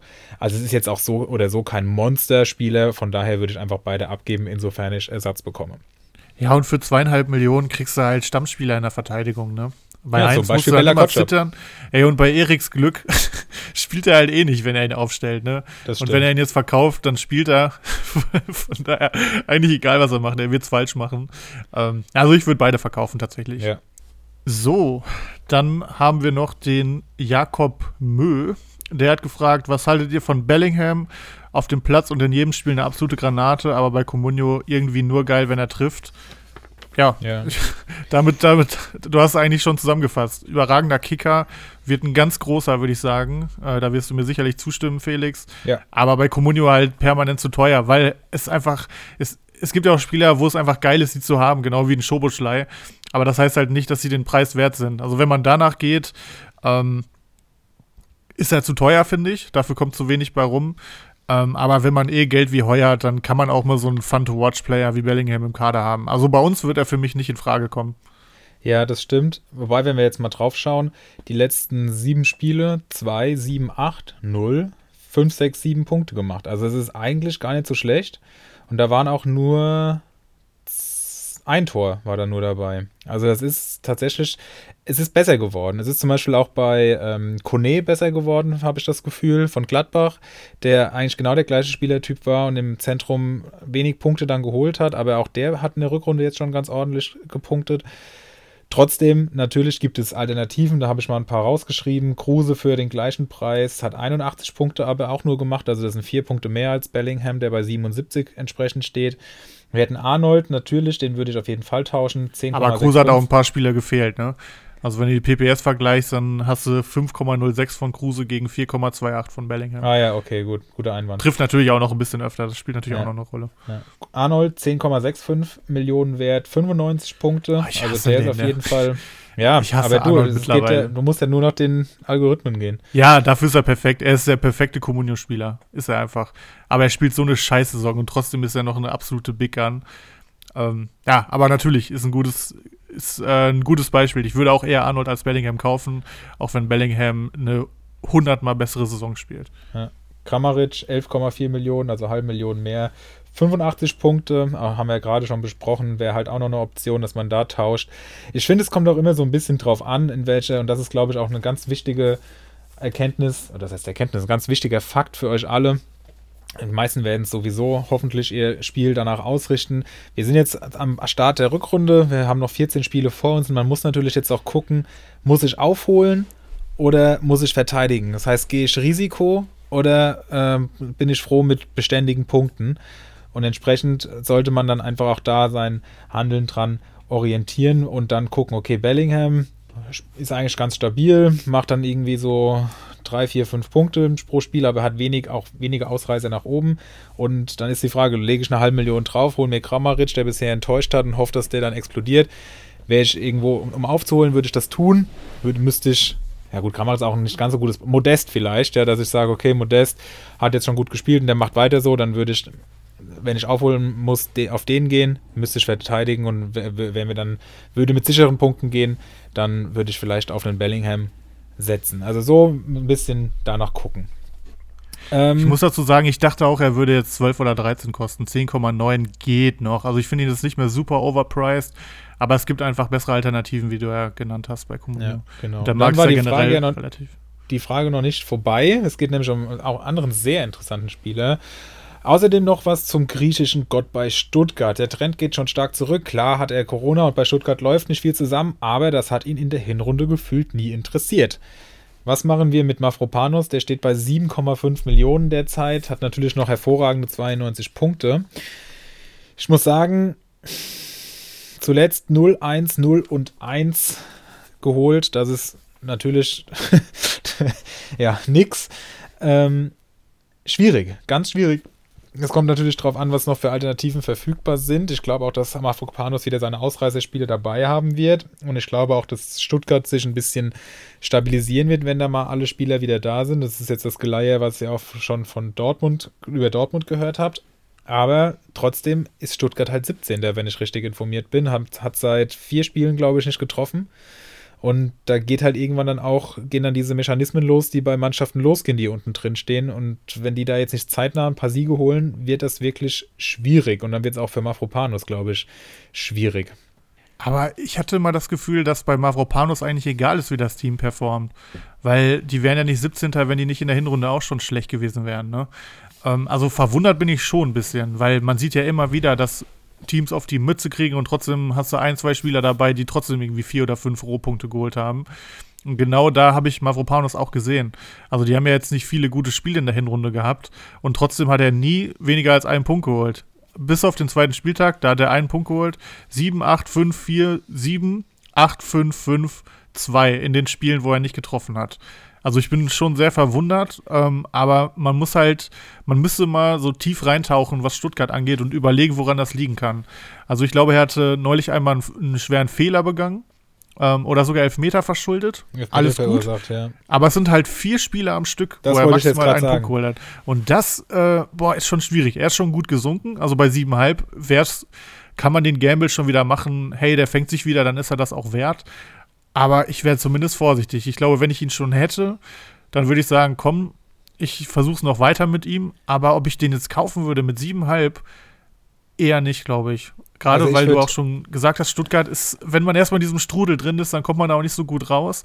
Und äh, vielleicht ist Mavropanos auch so ein bisschen vom Mindset unterwegs, dass er einfach merkt, dass er viel zu gut für diesen Abstiegskampf ist und vielleicht deswegen ein paar Prozente nachlassen. Und das reicht in einer zweikampfintensiven Bundesliga vielleicht dann schon, dass du dann statt 6 von 9 Zweikämpfen nur noch 3 von 9 gewinnst und dann hast du halt einen Sofa-Score von 6,5 statt von 7,1. Verstehst du, wie ich das meine?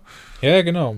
Also, äh, aber diese vier Spiele am Stück, ja, einmal Elfmeter verursacht, die sind aber trotzdem vier Spiele. Es ist nicht so, dass es eins oder zwei Spiele sind. Vier ist schon, finde ich, eine belastbare Menge und vor allem halt auch am Stück.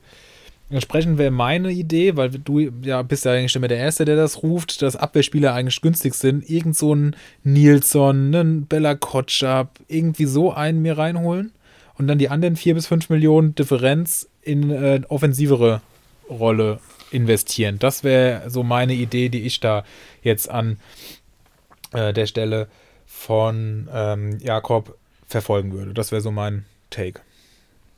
Ja, würde ich komplett unterschreiben. Okay, so, den nächsten willst du bestimmt vorlesen, den kennst du ja, glaube ich, persönlich. Ja, good old Mark Malolungwitz. Es kam ja die Aussage, dass Verkäufe keine Auswirkung auf den Marktwert hätten. Jetzt die vielleicht doofe Anmerkung, warum fallen dann die Marktwerte von Davis, Stindl und Haaland direkt nach gemeldeten Verletzungen dermaßen? Weil die zufällig keiner vom Transfermarkt kauft oder weil wir sie alle abstoßen? Würde mich doch mal interessieren.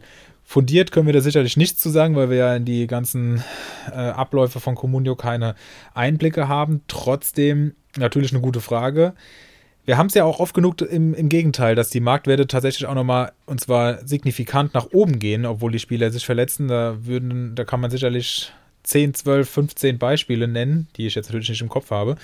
Aber ähm, ja, letztlich wird es genau das sein. Wenn die das uns so sagen, glaube ich schon, dass das stimmt. Und wenn man dann auch sieht, dass ein Haaland einfach so teuer ist, wenn ich, also ich kann mal von mir ausgehen, ich äh, sehe erst samstags auf dem Transfermarkt bei mir in der Liga und äh, verletzt sich im Spiel, dann würde ich nicht das Risiko gehen und 25 Millionen für Haaland bezahlen oder noch mehr, weil ich nicht weiß, was er hat. Entsprechend, wenn das viele so machen, sinkt der Marktwert. Also ich kann das schon nachvollziehen und ähm, ja, damit ist die Frage von meiner Seite aus auf jeden Fall beantwortet. Gleiches gilt natürlich auch für Davis, wenn äh, Nagelsmann Freitagmittags in der Kon Pressekonferenz sagt, das ist ja das bei Kommune, die Transfers werden ja alle zu einem Zeitpunkt getätigt. Das heißt, alle haben bis abends Zeit, die Meldung auf sich wirken zu lassen und entsprechend ihr Angebot äh, abzugeben. Äh, wenn Nagelsmann in der Pressekonferenz sagt, er hat eine Herzmuskelentzündung, dann biete ich da nicht mehr drauf und ziehe mein Angebot zurück, das ich vielleicht schon abgegeben hatte. Entsprechend fallen die Marktwerte. Also ich finde das schon plausibel. Ähm, verrückt finde ich es halt nur, wenn Spieler sich verletzen und dann die Marktwerte tatsächlich auch noch hochgehen, weil dann ja wirklich äh, aktiv drauf geboten wurde. Aber die teilweise auch total in die Höhe sprießen, dass irgendwie Ja. so ein äh, Kramaric nochmal um 800.000 steigt, nachdem er die Corona-Meldung kommt. Sowas ist kompletter Irrsinn, finde ich. Ähm, Ja. ja. Also würde ich auch so beantworten, dass einfach die Spieler dann mehr ablaufen, als dass sie gekauft werden und deswegen fallen. Aber bin ich ganz ehrlich, die Communio-Marktwerte sind nach wie vor ein Rätsel für mich. Ähm, aber das sind halt so die Grundlagen, die man hat und begründen kann man es eigentlich nur so. Ähm, trotzdem gibt es immer wieder Beispiele, wie du ja auch gerade schon gesagt hast, äh, wo ich es mir einfach nicht erklären kann. Aber in den Fällen finde ich schon einigermaßen plausibel. Gut. Dann haben wir noch den Florian Ruhammer, auch treuer Hörer. Ähm, der hat nämlich gefragt, Länderspiele finden in anderen Regionen statt. Gibt es hier eventuell eine Perle, die davon profitiert? Boré zum Beispiel soll wohl pünktlich wieder zurück sein. Aber wie schaut es bei den anderen Vereinen aus? Ja, ähm, wir sind jetzt nicht perfekt vorbereitet auf die Frage, aber ähm, ich denke da vor allem an Amerikaner und Japaner. Ähm, die Amerikaner spielen am 2. Februar noch zu sehr später europäischer Zeit, ich glaube 22 Uhr. Ähm, und ich denke mal, davon werden dann Tyler Adams, Chris Richards und auch äh, Pepi von Augsburg betroffen, was sicherlich drei Spieler sind, die in dem einen oder anderen Kader zu finden sind. Bei Adams bin ich mir total sicher, dass er nicht spielen wird, ähm, weil Leipzig einfach zu viele Alternativen hat. Ich denke, die werden einfach mit Kampel und Leimer auf der Doppel-6 gegen Bayern spielen. Ähm, und ähm, Hoffenheim hat, dadurch, dass Hübner zurück ist, auch viele Alternativen. Also Hübner wäre auf jeden Fall jemand, auf den ich setzen würde. Bei Leipzig dann dementsprechend äh, Leimer. Und ähm, bei Augsburg gehe ich davon aus, dass Pepi dann wahrscheinlich auch nur Bankspieler wäre und äh, dadurch vielleicht Sekiri nochmal von Anfang an spielen darf. Aber da ist halt die Frage, ob man den dann aufstellen will. Das wäre nur so meine erste Idee. Bei den Japanern denke ich, dass Asano dann nicht starten wird, auch wenn er jetzt getroffen hat.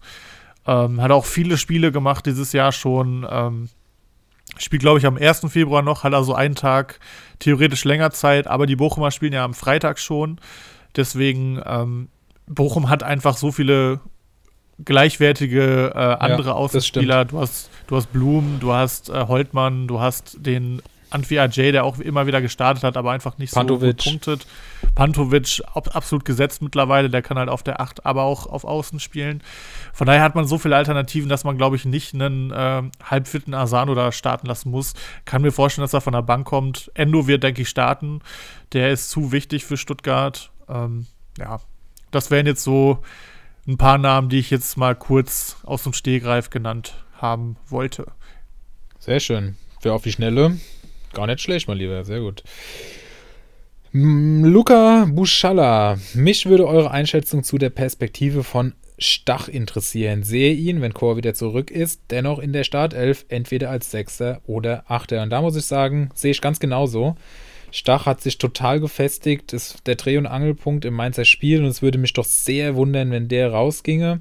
Die Frage ist natürlich, wer geht dann raus, weil Chor schon auch seine Rolle bei den Mainzern hat, aber da ist wahrscheinlich dann Barrero eher die erste Möglichkeit, die dann die Startelf verlassen muss. Lee genauso gesetzt eigentlich, also ich sehe da keine, eigentlich eine relativ eindeutige Zukunft, was die Mainzer Zentrale angeht. Also Lee, Stach und ähm, dann eben Chor in verschiedenen, ja, in verschiedenen Höhen und Tiefen, wenn man das so nennt. Also der ein bisschen weiter vorne, äh, Chor dahinter. Und dann ähm, müsste das eigentlich funktionieren. Oder siehst du das anders, Henrik? Nee, sehe ich ganz genauso. Ähm, ich finde, es sollte auch in Mainz Interesse sein, Stach einfach weiterzuentwickeln, ihm ähm, halt auch eine Führungsrolle bei Mainz äh, zu geben. Und ähm, ja, Barrero ist natürlich auch ein talentierter junger Spieler. Der wird auch weiterhin Spielzeit kriegen. Du hast halt vier Leute für drei Positionen. Es wird immer mal wer ausfallen. Jeder wird auf seine Spielzeit kommen, aber ich denke, wenn alle fit sind, äh, sollte, es sei denn, es passt gegen den Gegner besser, wenn Barrero spielt, auch wirklich von den dreien, Stach, Lee und auch Chor, die sein, die am meisten spielen. Gerade Chor ähm, ist auch wichtiger, als man manchmal so denkt. Ähm, sowohl defensiv, aber auch in der Offensive. Also für den, ähm, fürs Umschalten, der, der hat schon viele Qualitäten. Also es hat ja, glaube ich, den Spitznamen Dominik Hardcore. Ähm, man hatte immer so das Gefühl, es wäre nur ein Holzfuß, aber das ist genau wie bei Andrich, bei Leverkusen auch, da ist, steckt dann doch ein bisschen mehr hinter, als man manchmal so denkt. Ähm, ja, aber wie gesagt, ich denke, Barrero wird trotzdem auch weiterhin Minuten sehen. Ich hätte da jetzt auch keine super große Panik. Ähm, aber sehe es halt genauso. Also Stach sollte nicht der sein, der jetzt wieder völlig rausfällt. Der hat ja echt eine Zeit lang in der Saison gar nicht gespielt, aber ich finde auch, der macht das so gut, dass er einfach weiterhin in der Mannschaft sein sollte. Ja, und ansonsten die Mainzer man, man hat bei Mainz immer das Gefühl, dass man immer relativ klar hat, wer am Wochenende spielt. Es gibt Vereine, da wird dann öfter rotiert, wo man sich fragt, okay, wo kommt das jetzt her? Aber bei Mainz, man sieht es auch gerade bei Liga Insider, seit Wochen die gleiche Aufstellung. Ähm, mit Song Deuce, Bell, Nia KT, auf Außen Wittmer, Aaron, Barrero, Stach, Lee und vorne Burkhardt Onisivo spielen auch die ganze Zeit schon zusammen. Ähm, ja, von daher wird man da relativ schnell eine Tendenz haben. Ich würde auch tippen, dass Stach in der Mannschaft bleibt. Ja, ähm, noch eine ganz kurze Ergänzung noch zu Stach. Der war am Wochenende gegen Fürth natürlich, muss man es dazu sagen. Wobei wir ja auch schon gesagt haben, dass Fürth nicht mehr Fürth ist, aber man hat ja doch noch relativ Spielanteil, viele Spielanteile. Und da war Stach von Liga Insider ähm, der 15. beste Spieler für den ganzen Spieltag für Kickbase. Also das gibt es ja für Comunio nicht, diese ähm, Prognosen, was die Statistik angeht. Aber das ist natürlich trotzdem sicherlich schon eine, eine beeindruckende ein beeindruckendes Ranking, dass ein Anton Stach von der ganzen Bundesliga dann als 15. bester Spieler für den vergangenen Spieltag aufgeführt wird. Da hat er dann auch hier bei Comunio seine drei Punkte nur gemacht, aber hätten die Mainzer gegen Fürth gewonnen, wäre das ja dann, dann nochmal, wovon wahrscheinlich in der Prognose ausgegangen wurde, dann wäre das noch stärker gewesen. Also der hat schon wirklich mittlerweile ein ordentliches Gewicht in ja, der Mainzer Mannschaft. Würde ich auch so sagen. Ähm, generell Mainz finde ich ein bisschen schwächer geworden, gerade auswärts. Äh nicht, äh, also kriegen sie oft mittlerweile auch öfter mal auf die Mütze. Ähm, heimstark sind sie ja eigentlich total, aber ich meine, haben sie ja jetzt auch ähm, Punkte liegen lassen. So, man hat jetzt gegen Fürth ja sogar verloren. Ähm, ja, also Mainz generell ein bisschen schwächer, aber bei Comunio punkten die meisten doch auf jeden Fall ganz solide. Ähm, ja, aber ich würde immer noch unterstreichen, was ich vor ein paar Wochen mal gesagt habe immer abwechselnd, wenn man sich das leisten kann, Heim die Mainzer aufstellen, danach die Woche die Heim-Bochumer, weil dann hat man auf jeden Fall Big Guns. Das ist auch weiterhin so tatsächlich. Gut, der Luca Buchalla, nenne ich ihn einfach mal. Das hört sich so ein bisschen nach Ruhrpott an. Ähm, kannst du ja mal zuschreiben, wenn du das hörst. Hat noch eine weitere Frage. Dann habe ich mir noch einen kleinen Fürther-Block aufgebaut. Seguin punktet ja eh überragend und dazu noch Duziak und Rigota. Gerade gegen die kommenden Gegner Wolfsburg und Hertha könnte es spannend sein. Meine Frage, würdet ihr die drei alle stellen oder nur vereinzelt? Alternativen sind Stach und Franks und drei Millionen auf der Bank. Also, ähm, ich denke, Seguin wird gegen Wolfsburg gut punkten können. Also, das ist so ein Spiel, wo ich mir 0-0 super vorstellen könnte.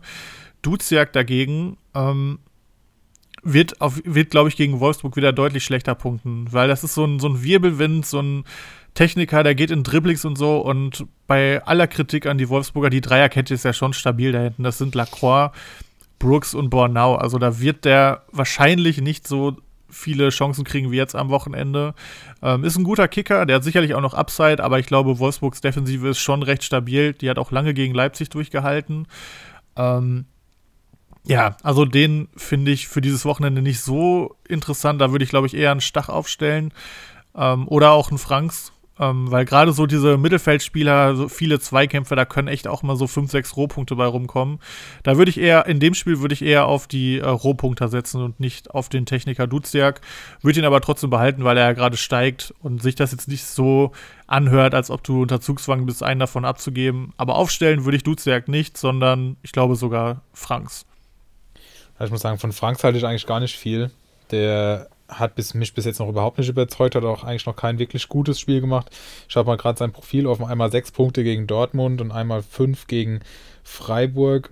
Auch bei tatsächlich bei Niederlagen von Wolfsburg, das ist natürlich schon nicht schlecht, aber ansonsten selten überzeugt. Hier und da mal noch, ja, einmal, zweimal noch drei Punkte, aber das ist eigentlich für mich zu wenig. Finde ich jetzt keinen Spieler, der, den, der mich jetzt anmacht. Stach hingegen haben wir ja gerade schon diskutiert, den finde ich, den würde ich auch vorziehen, so wie du es gerade gesagt hast. Und ansonsten die vierte, also was der Seguin da gerade zeigt, in den letzten fünf Spielen ein Fünferschnitt. Das ist schon, das ist schon irre. Ich hatte den auch mal eine Wahnsinn. Zeit lang, da hat er gar nichts gezeigt. Also seit Fürth er das System umgestellt hat, sicherlich eine, eine gute Ergänzung und entsprechend, ja, für den kommenden Spieltag dann, wenn Mainz auch wieder zu Hause spielt, ich weiß gar nicht gegen wen, weißt du's? Hoffenheim. Hoffenheim, ja, da kann man den auf jeden Fall aufstellen. Also von daher Stach vor Franks und ähm, deine Einschätzung zu Duziak fand ich eigentlich auch ganz gut und entsprechend würde ich da mich dir anschließen. Und dann haben wir noch ein kleines Ranking zu machen für die Rückrunde, die gesamte Rückrunde Boré, Avonie oder Malen, Henrik. Puh. Oh, das ist querbeet Ähm. jetzt, ne? Das ist, wir labern zwar auch jetzt auch viel, aber irgendwie finde ich es geil. Das ist sehr Ja, das, das macht irgendwie Bock. Also das können wir echt öfter mal machen. Ähm, ah, das ist schwierig. Das also ist lass, super Dann, schwierig. dann würde ich gerade schon mal was sagen, vielleicht kannst Ja, du dann ja daran an. anknüpfen. Ähm, bei Boré und Malen, finde ich, muss man es davon abhängig machen, was man der Frankfurter SGE und dem, den Dortmunder noch zutraut. Ich hatte eigentlich große Stücke auf die Eintracht gesetzt. Die haben jetzt aber in der Rückrunde, auch wenn sie gegen Dortmund dann direkt Pech hatten, weil sie da eigentlich die bessere Mannschaft waren, wir sprachen davon. Ähm, die Spiele hat einfach nicht gewonnen. Gegen Augsburg auch besser gewesen. Auch das Spiel habe ich eigentlich 90 Minuten gesehen. Und jetzt gegen Bielefeld war natürlich nix. Entsprechend haben sie jetzt eigentlich Dortmund, die ja äh, sehr unbeständig sind und dann Augsburg und Bielefeld zwei schwache Gegner gehabt und das hat äh, für einen Punkt insgesamt gereicht. Das ist zu wenig. Da muss man jetzt sehen, wo es hingeht. Und über Dortmund haben wir ja schon gesprochen. Das heißt, hier würde ich einfach meine Entscheidung von der eigenen Prognose abhängig machen, was Frankfurt und Dortmund noch so zeigen. Wenn Malen an seinen, ja, an seinen Rückrundenauftakt insgesamt anknüpft, würde ich mit Malen über Boré gehen. Und dann ist noch die Frage, Avonie, ähm, ist der dann besser als Malen? Hm, Ich bin kein richtiger Freund von Avonie. Er macht seine Tore, in dieser Saison zumindest, hat auch einen super, also ja, hat einen geilen Körper, muss man wirklich sagen, den er auch ge geschickt einzusetzen weiß. Aber dennoch muss man halt überlegen, mag ich das? Setze ich auf Tore oder setze ich auf Beständigkeit? Auch hier appelliere ich an dich, zu schauen, wie stehst du in der Liga da und musst du aufholen oder musst du verteidigen? Wenn du verteidigen musst, dann würde ich mit Malen gehen. Wenn du aufholen musst, würde ich auf Avonie gehen und hoffen, dass er noch seine 6, 7 Tore in den letzten 17, äh, 14 Spielen macht. Ja, genau das. Also ich hätte auch gesagt, ähm, Malen ist so die sicherste Variante, weil er einfach gerade so günstig ist. Also es sind ja alle so im gleichen Preissegment, Avonie ein bisschen günstiger, aber es ist auch noch nicht völlig klar, ob, ob es schon bis zum nächsten Spieltag reicht. Ja, reicht. Ich weiß Nigeria nicht. ist raus. Ja, okay, ja, dann sollte es, dann sollte es auf jeden Fall reichen. Ähm, Und die spielen ja, gegen würde ich genauso sagen. Also das ist die, schon auch die anderen, ja, das stimmt. Also die anderen beiden, ähm, also Avonihi und äh, Boré, die sind schon von Toren mehr abhängig als Malen, würde ich sagen. Da hat man ja auch so nach den ersten 10, 12 Spielen, hat man sich ja mal das PPS angeguckt und der war dafür, dass eigentlich noch nicht so viel bei rumkam, okay, sag ich mal, ne? Wenn der mal anfängt, gerade wenn Haaland vielleicht wieder ein bisschen länger fehlt, auch mal, äh, ja, weiß ich nicht, in fünf Spielen drei, vier Tore zu machen, dann könnte das auch schnell Richtung guten Vierer-PPS gehen. Also ich würde auf jeden Fall auch mit Malen gehen. Ähm, aber vielleicht sogar auch, wenn ich aufholen will, weil beim Malen sehe ich genauso viel Upside wie bei Avonihi und bei äh, Boré. Ich würde auf jeden Fall mit Malen gehen, ich lege mich jetzt mal fest. Stimmt schon, ja. Wenn Malen seine Form hält, das muss man nicht immer sagen. Avonie hat es die Saison schon mehrfach gezeigt. Ja, aber der war auch, da hat die Form, die Formkurve ganz klar nach unten gezeigt, bevor er zum Afrika Cup Mhm. gefahren ist, ne? Ja, aber wenn der, ja, viele Wenns. Wir wissen halt auch nicht, ob Union das jetzt beibehält und wie das sich dann entwickelt, wenn er wieder dabei ist. Also Malen ist sicherlich, ist dieses Ding keine falsche Entscheidung, wenn man sich für ihn Stand jetzt entscheidet. Okay. Ja. Peter Funnemann, wie seht ihr aktuell Kramaric-Rolle bei Hoffenheim? Position, Punkteausbeute, Punktepotenzial für den Rest der Saison.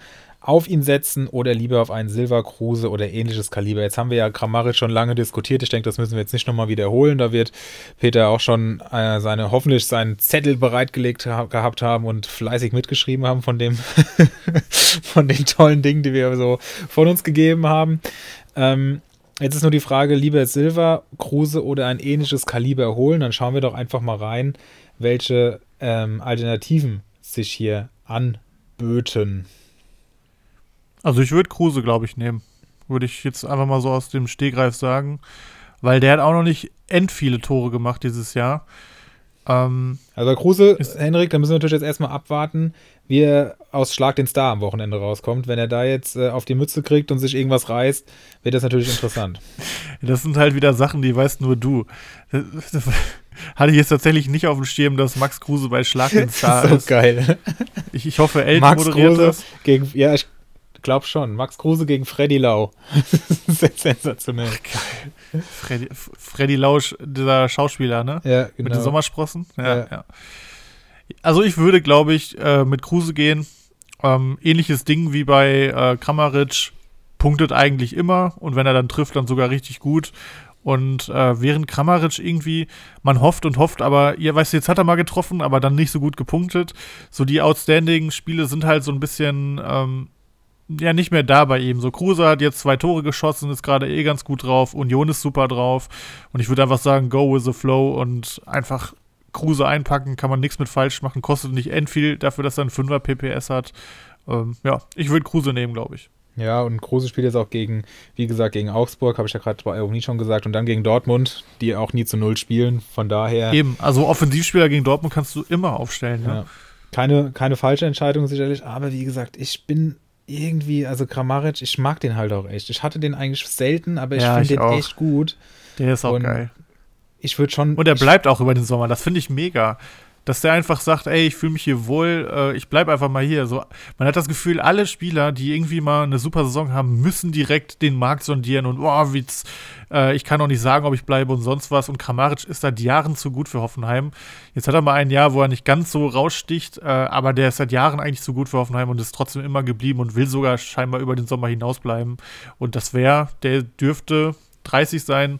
Ich glaube, ist sein letzter dicker Vertrag, den er jetzt unterschreibt. Von daher Respekt. Ich finde es auch ein geiler Typ und freue mich, wenn er in der Bundesliga bleibt. Definitiv. Und es ist eh spannend zu sehen, was die Hoffenheimer da alles auf einmal für Vertragsverlängerungen aus einem Hut zaubern. Raum hat ja verlängert und irgendjemand hat ja noch verlängert. Also es ist schon wirklich, wirklich gut. Ja. Also, haben auch eine ganz Arbeit. geile Truppe. Also ja. ich bin ja nicht so der Hoffenheim und Leipzig-Hasser. Wegen mir können die von mir aus in die Champions League kommen. Also wenn die guten Fußball spielen, warum nicht?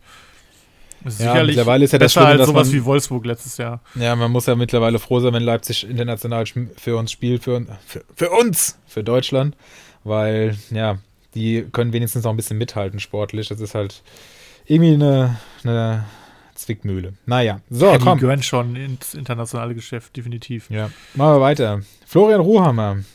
Können Union. Schon wieder. Natürlich. Hat der schon was? Ah ja, tatsächlich, das war der mit den Länderspielen. Ähm, Florian sagt, fragt, können Union und Freiburg bis Saisonende die Performance halten? Henrik. Ja, ich, ich habe ja gesagt, ich glaube, also ich habe ja den Hot Take gemacht, dass Freiburg äh, sich hält und in, in, die Champions League kommt. Ähm, äh, Anfang der Rückrunde ging dann der Trend zurück. Jetzt hat man mal wieder zu Null gewonnen. Ich bin mir auch sicher, ähm, dass Flecken eine große Rolle spielt. Der war jetzt wieder im Tor direkt ein zu Null-Sieg, genauso Schlotterbeck. Die beiden sind einfach super wichtig, sind jetzt wieder da. Und ich bleibe dabei, ich glaube, Freiburg hält sich. Ob es für die Champions League reicht, muss man gucken. Leipzig ist jetzt schon schnell rangekommen, sage ich mal. Leverkusen auch gut in Form. Das könnte schon schwierig werden, aber ich sage mal, selbst wenn die Fünfter werden, ist es ja ein absoluter Erfolg. Und bei den Freiburgern ähm, würde ich auf jeden Fall dranbleiben ähm, weil die punkten einfach auch weiterhin gut bei Comunio. Viele kosten immer noch nicht die Welt. Ähm, ja, die finde ich nach wie vor super. Und bei Union habe ich ja schon mal gesagt, tue ich mich einfach schwer bei Comunio. Also ich kann mir vorstellen, dass die wieder in die Europa League kommen. Und nochmal, ich finde den Verein geil. Äh, ich finde die Mentalität äh, finde ich super. Aber ich kann einfach nicht so viel mit denen anfangen. Ich finde den Fußball schrecklich.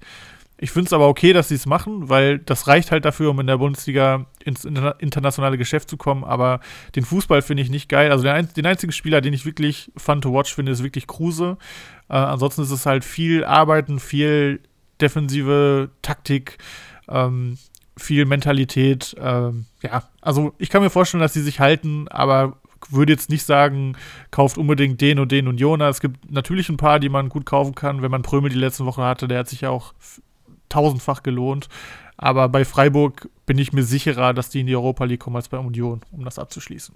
Ja, also ich glaube auch, dass Freiburg international den Platz halten, also den internationalen Platz halten wird und Union, da, ich finde es halt auch ganz interessant, dass Florian hier von Performance hält schreibt, weil ähm, man kann jetzt nicht sagen, dass Union performt. Also die, wir haben, ich will das jetzt nicht auch nochmal sagen, weil wir haben es jetzt schon öfter gesagt, die haben ihr Konzept und das geht auch auf, aber für Comunio halt völlig irrelevant, wenn man sieht, die sind einfach Vierter in der Liga und Kruse ist mit 81 der Beste. Dann Gieselmann 72, Avonie 70, Knoche 60, Trimmel 56, Vogelsammer 52, Prömel 50 und das war's dann mit Leuten, die 50 Punkte oder mehr haben nach 20 Spielen. Also das ist natürlich zu wenig und entsprechend würde ich auch dann nach wie vor, um das kurz zu halten, nicht mit Unionern gehen. Freiburger hingegen schon, die haben auch eine tolle Kaderbreite und ich mag das auch echt gerne. Wann tauschen Kofeld und Hütter die Jobs? Ich denke, die Frage können wir nicht beantworten und können die einfach überspringen. Ich bin gespannt. Wäre wär witzig. Also, Kofeld darf nach Wolfsburg keinen Bundesliga-Job mehr haben. Eigentlich nicht, ja. Und dann, das finde ich wiederum eine sehr gute Frage, also eine auch sehr ernst äh, zu bewertende Frage. Sollte man jetzt Hazard holen und auf eine längere Pause von Haaland spekulieren? Man wird halt immer enttäuscht bei Hazard. Seit gefühlt mittlerweile anderthalb Jahren. Hat auch einen schönen PPS von 2,4. Aber das ist so ein Spieler, wo man immer wieder denkt, Mensch, da muss doch wieder mehr kommen. Der war früher so geil. 17, 18, 131 Punkte, 18, 19, 218 Punkte, Boah. 19, 20, 151 Punkte. Der kostet aktuell 6 Millionen. Ja, wenn er jetzt auf den Transfer mal kommen würde, ich würde wieder mitbieten. Sag ich ganz ehrlich.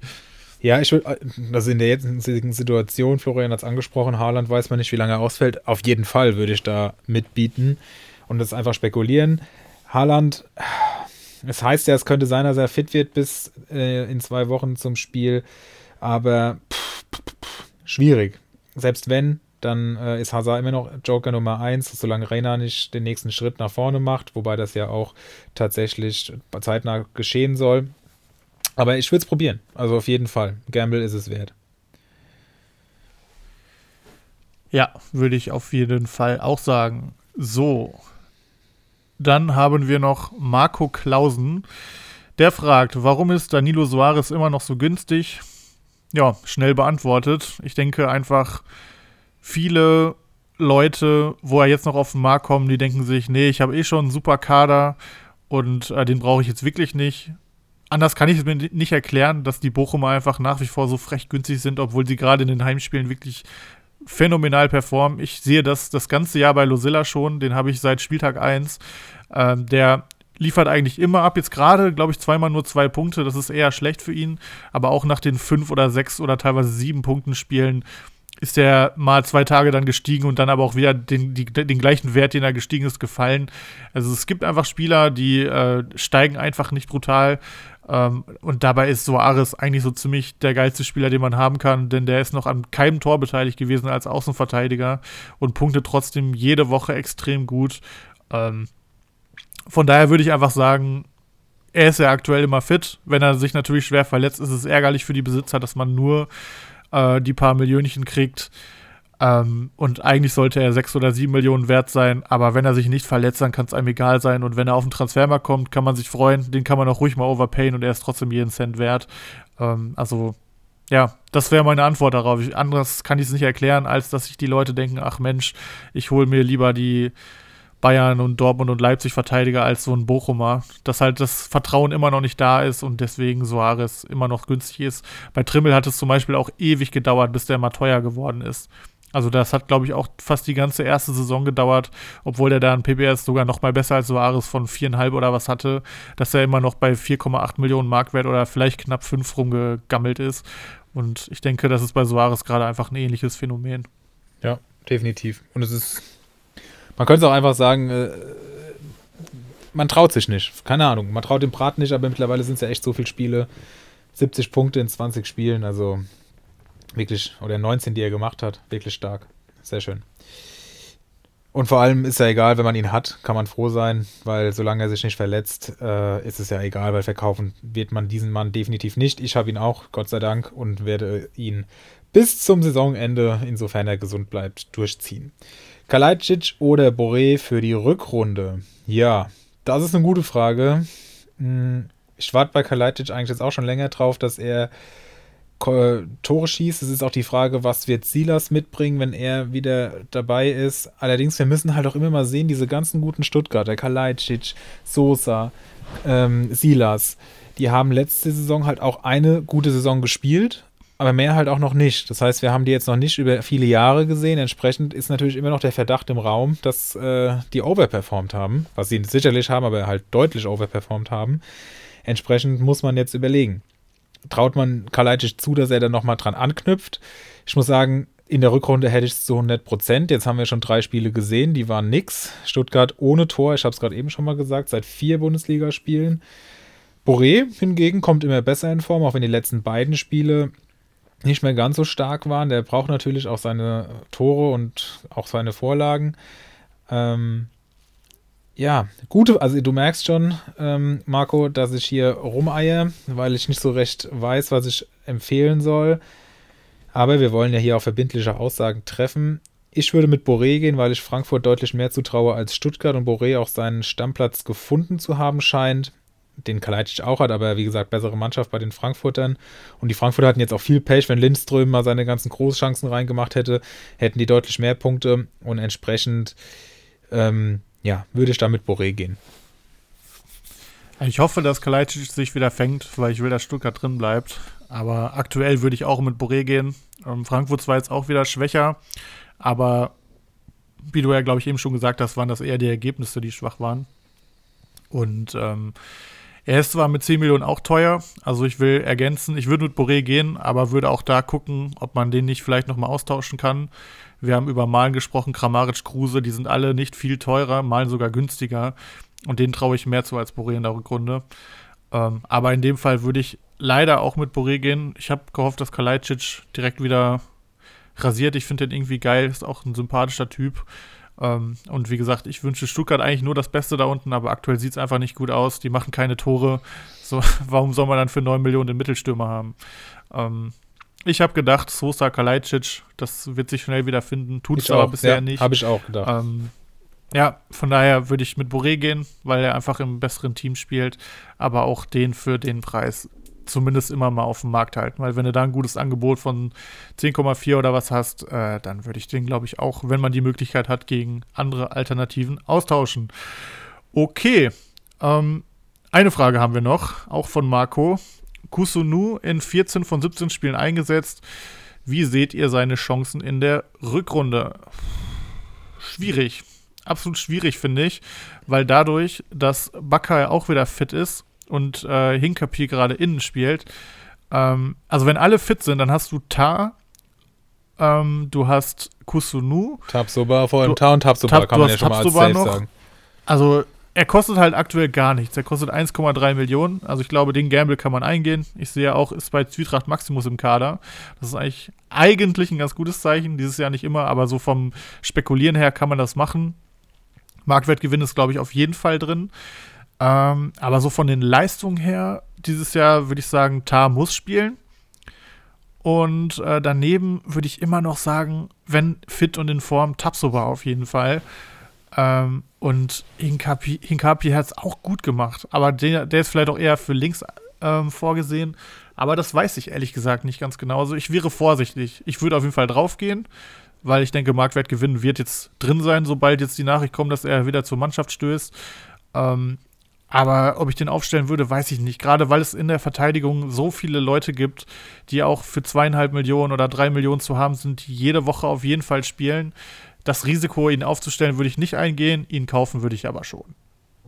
Ja, stimme ich zu. Und ich möchte auch nochmal ganz klar sagen, Tabsoba und Tar als gesetzte Innenverteidigung. Von daher traue ich eigentlich Kosenu auch nicht so viel zu.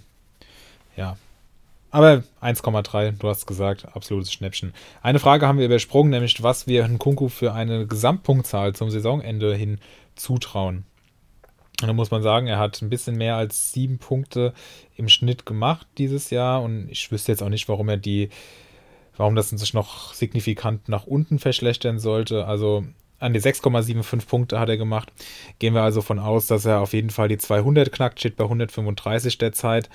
Ähm, und da muss man halt sehen, wir haben ja über Leipzig schon hin, hinlänglich gesprochen, von daher, da wurde ja auch schon viel dazu gesagt, auch zu Nkunku. 17 Millionen ist halt schon sehr teuer, aber er wird immer wieder seine Ausreißer haben, wo er richtig, richtig explodiert.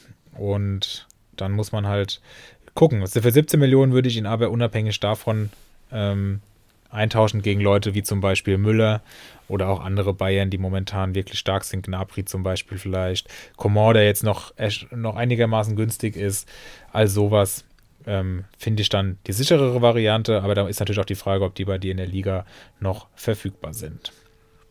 Dann äh, mache ich einfach mal, also ich kann mir auch vorstellen, dass er die 200 Punkte schafft, aber ich sage dann jetzt einfach mal, er holt sie nicht.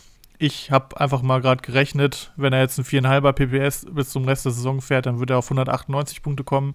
Wir haben ja eben gesagt, dass wir uns schon vorstellen können, dass ein Kunku zum Beispiel darunter leiden könnte unter Tedescos Spielweise. Ähm, und sage einfach mal, er fährt jetzt in Anführungszeichen nur noch ein 4,5er PPS, was besser ist als die meisten Spieler, aber halt keine 17 Millionen wert ist und dass er die 200 Punkte knapp verpasst, weil einfach ein paar Spiele dabei sein werden, wo er einfach ein bisschen auf sich allein gestellt ist und vorne nichts geht und er dann vielleicht mit 0, 1 oder 2 Punkten rausgeht. Das kann sein. Aber wie gesagt, ich glaube schon, dass wenn Olmo und Soboschlei da noch ein bisschen Kreativität mitbringen, dass er dann auch nicht mehr alles alleine machen muss. Also das könnte natürlich auch in genau in die andere Richtung gehen. Warten wir es ab. Ja, wie gesagt, wenn, wenn, du keinen Ersatz, wenn du keinen Ersatz hast, dann auf gar keinen Fall abgeben. Aber weil selbst wenn er ein 4,5er PPS fährt, ist er natürlich immer noch sehr gut. Aber dann sind natürlich die 17 Millionen Marktwert zu viel. Aber das können wir jetzt nicht wissen, weil wir deine Liga nicht kennen. Und damit sind wir am Ende. Hier wird noch angeregt, dass wir uns vielleicht über die Erhöhung der Zone-Gebühren auskotzen könnten. Das könnten wir, das ist richtig, das habe ich auch gelesen. Das ist wirklich. Es ist frech, zum Kotzen. Aber so. vor allem, wenn wir halt überlegen, dass wir in ein paar Jahren dann drei, vier Anbieter haben, denen wir 30 Euro im Monat bezahlen sollen. Puh, das ist schon wild. Aber das hat nichts mit Kommunio zu tun. Ich glaube, da würden wir jetzt echt vom Hölzchen aufs Stöckchen kommen. Von daher würde ich sagen, machen wir das hier zu. Vielen Dank an euch alle und natürlich auch an dich, Henrik, dass wir das hier zusammen durchdiskutieren konnten. Wir hoffen, wir konnten euch ein bisschen helfen. Also die Fragen waren gut, entsprechend waren sie schwer zu beantworten, aber wenn ihr auch nur einen Denkanstoß neu dazu bekommen habt, war es ja schon lohnenswert, hoffentlich. Entsprechend würde ich sagen, Abschluss, heiße Eisen, oder? Die heißen Eisen.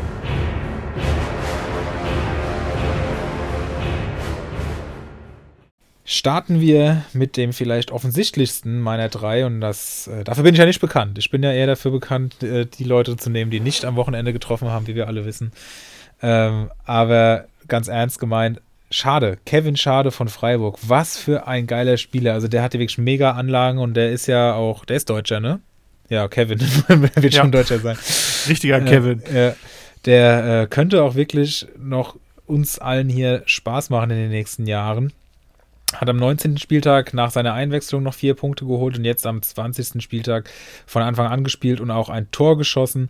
Wirklich, also wenn man dem auch zusieht, der bringt echt nochmal einen neuen, neuen Impact, wie man ja so schön sagt, auf das Spiel mit und entsprechend für 4,4 Millionen in meinen Augen eine absolute Kaufempfehlung. Und wir wissen ja, dass sich gerade jungen Spieler auch immer so ein bisschen noch einen Hype-Train auslösen. Von daher, gerade jetzt über die Länderspielpause, würde ich hier auf jeden Fall mitbieten und äh, vielleicht auch für die Leute, die mit Saisonübergang spielen, äh, interessant, weil Entwicklungspotenzial ist natürlich da. Und ich könnte mir mittlerweile vorstellen, dass äh, Roland Schallei vielleicht im Sommer geht, weil äh, die Rolle, die er bei Freiburg dieses Jahr hat, das ist zu wenig für seine Ansprüche, denke ich. Und ich könnte mir vorstellen, dass er nach der starken Game auch immer noch einen guten Ruf hat und Freiburg vielleicht auch an der einen oder anderen Stelle äh, ein bisschen Kohle machen will, wegen Corona. Ähm, von daher könnte ich mir auch vorstellen, schade ist einer für die Zukunft. Ganz interessant, hatte man so gar nicht auf dem Schirm, so dass das großes Talent sei, aber Freiburg ist halt einfach, glaube ich, auch so mit Dortmund der Verein, wo du dich als junger Spieler am allerbesten entwickeln kannst. Von daher Chapeau. Ich hatte ihn nicht auf dem Zettel im Sommer, aber spielt echt eine gute Saison, kann man nicht anders sagen.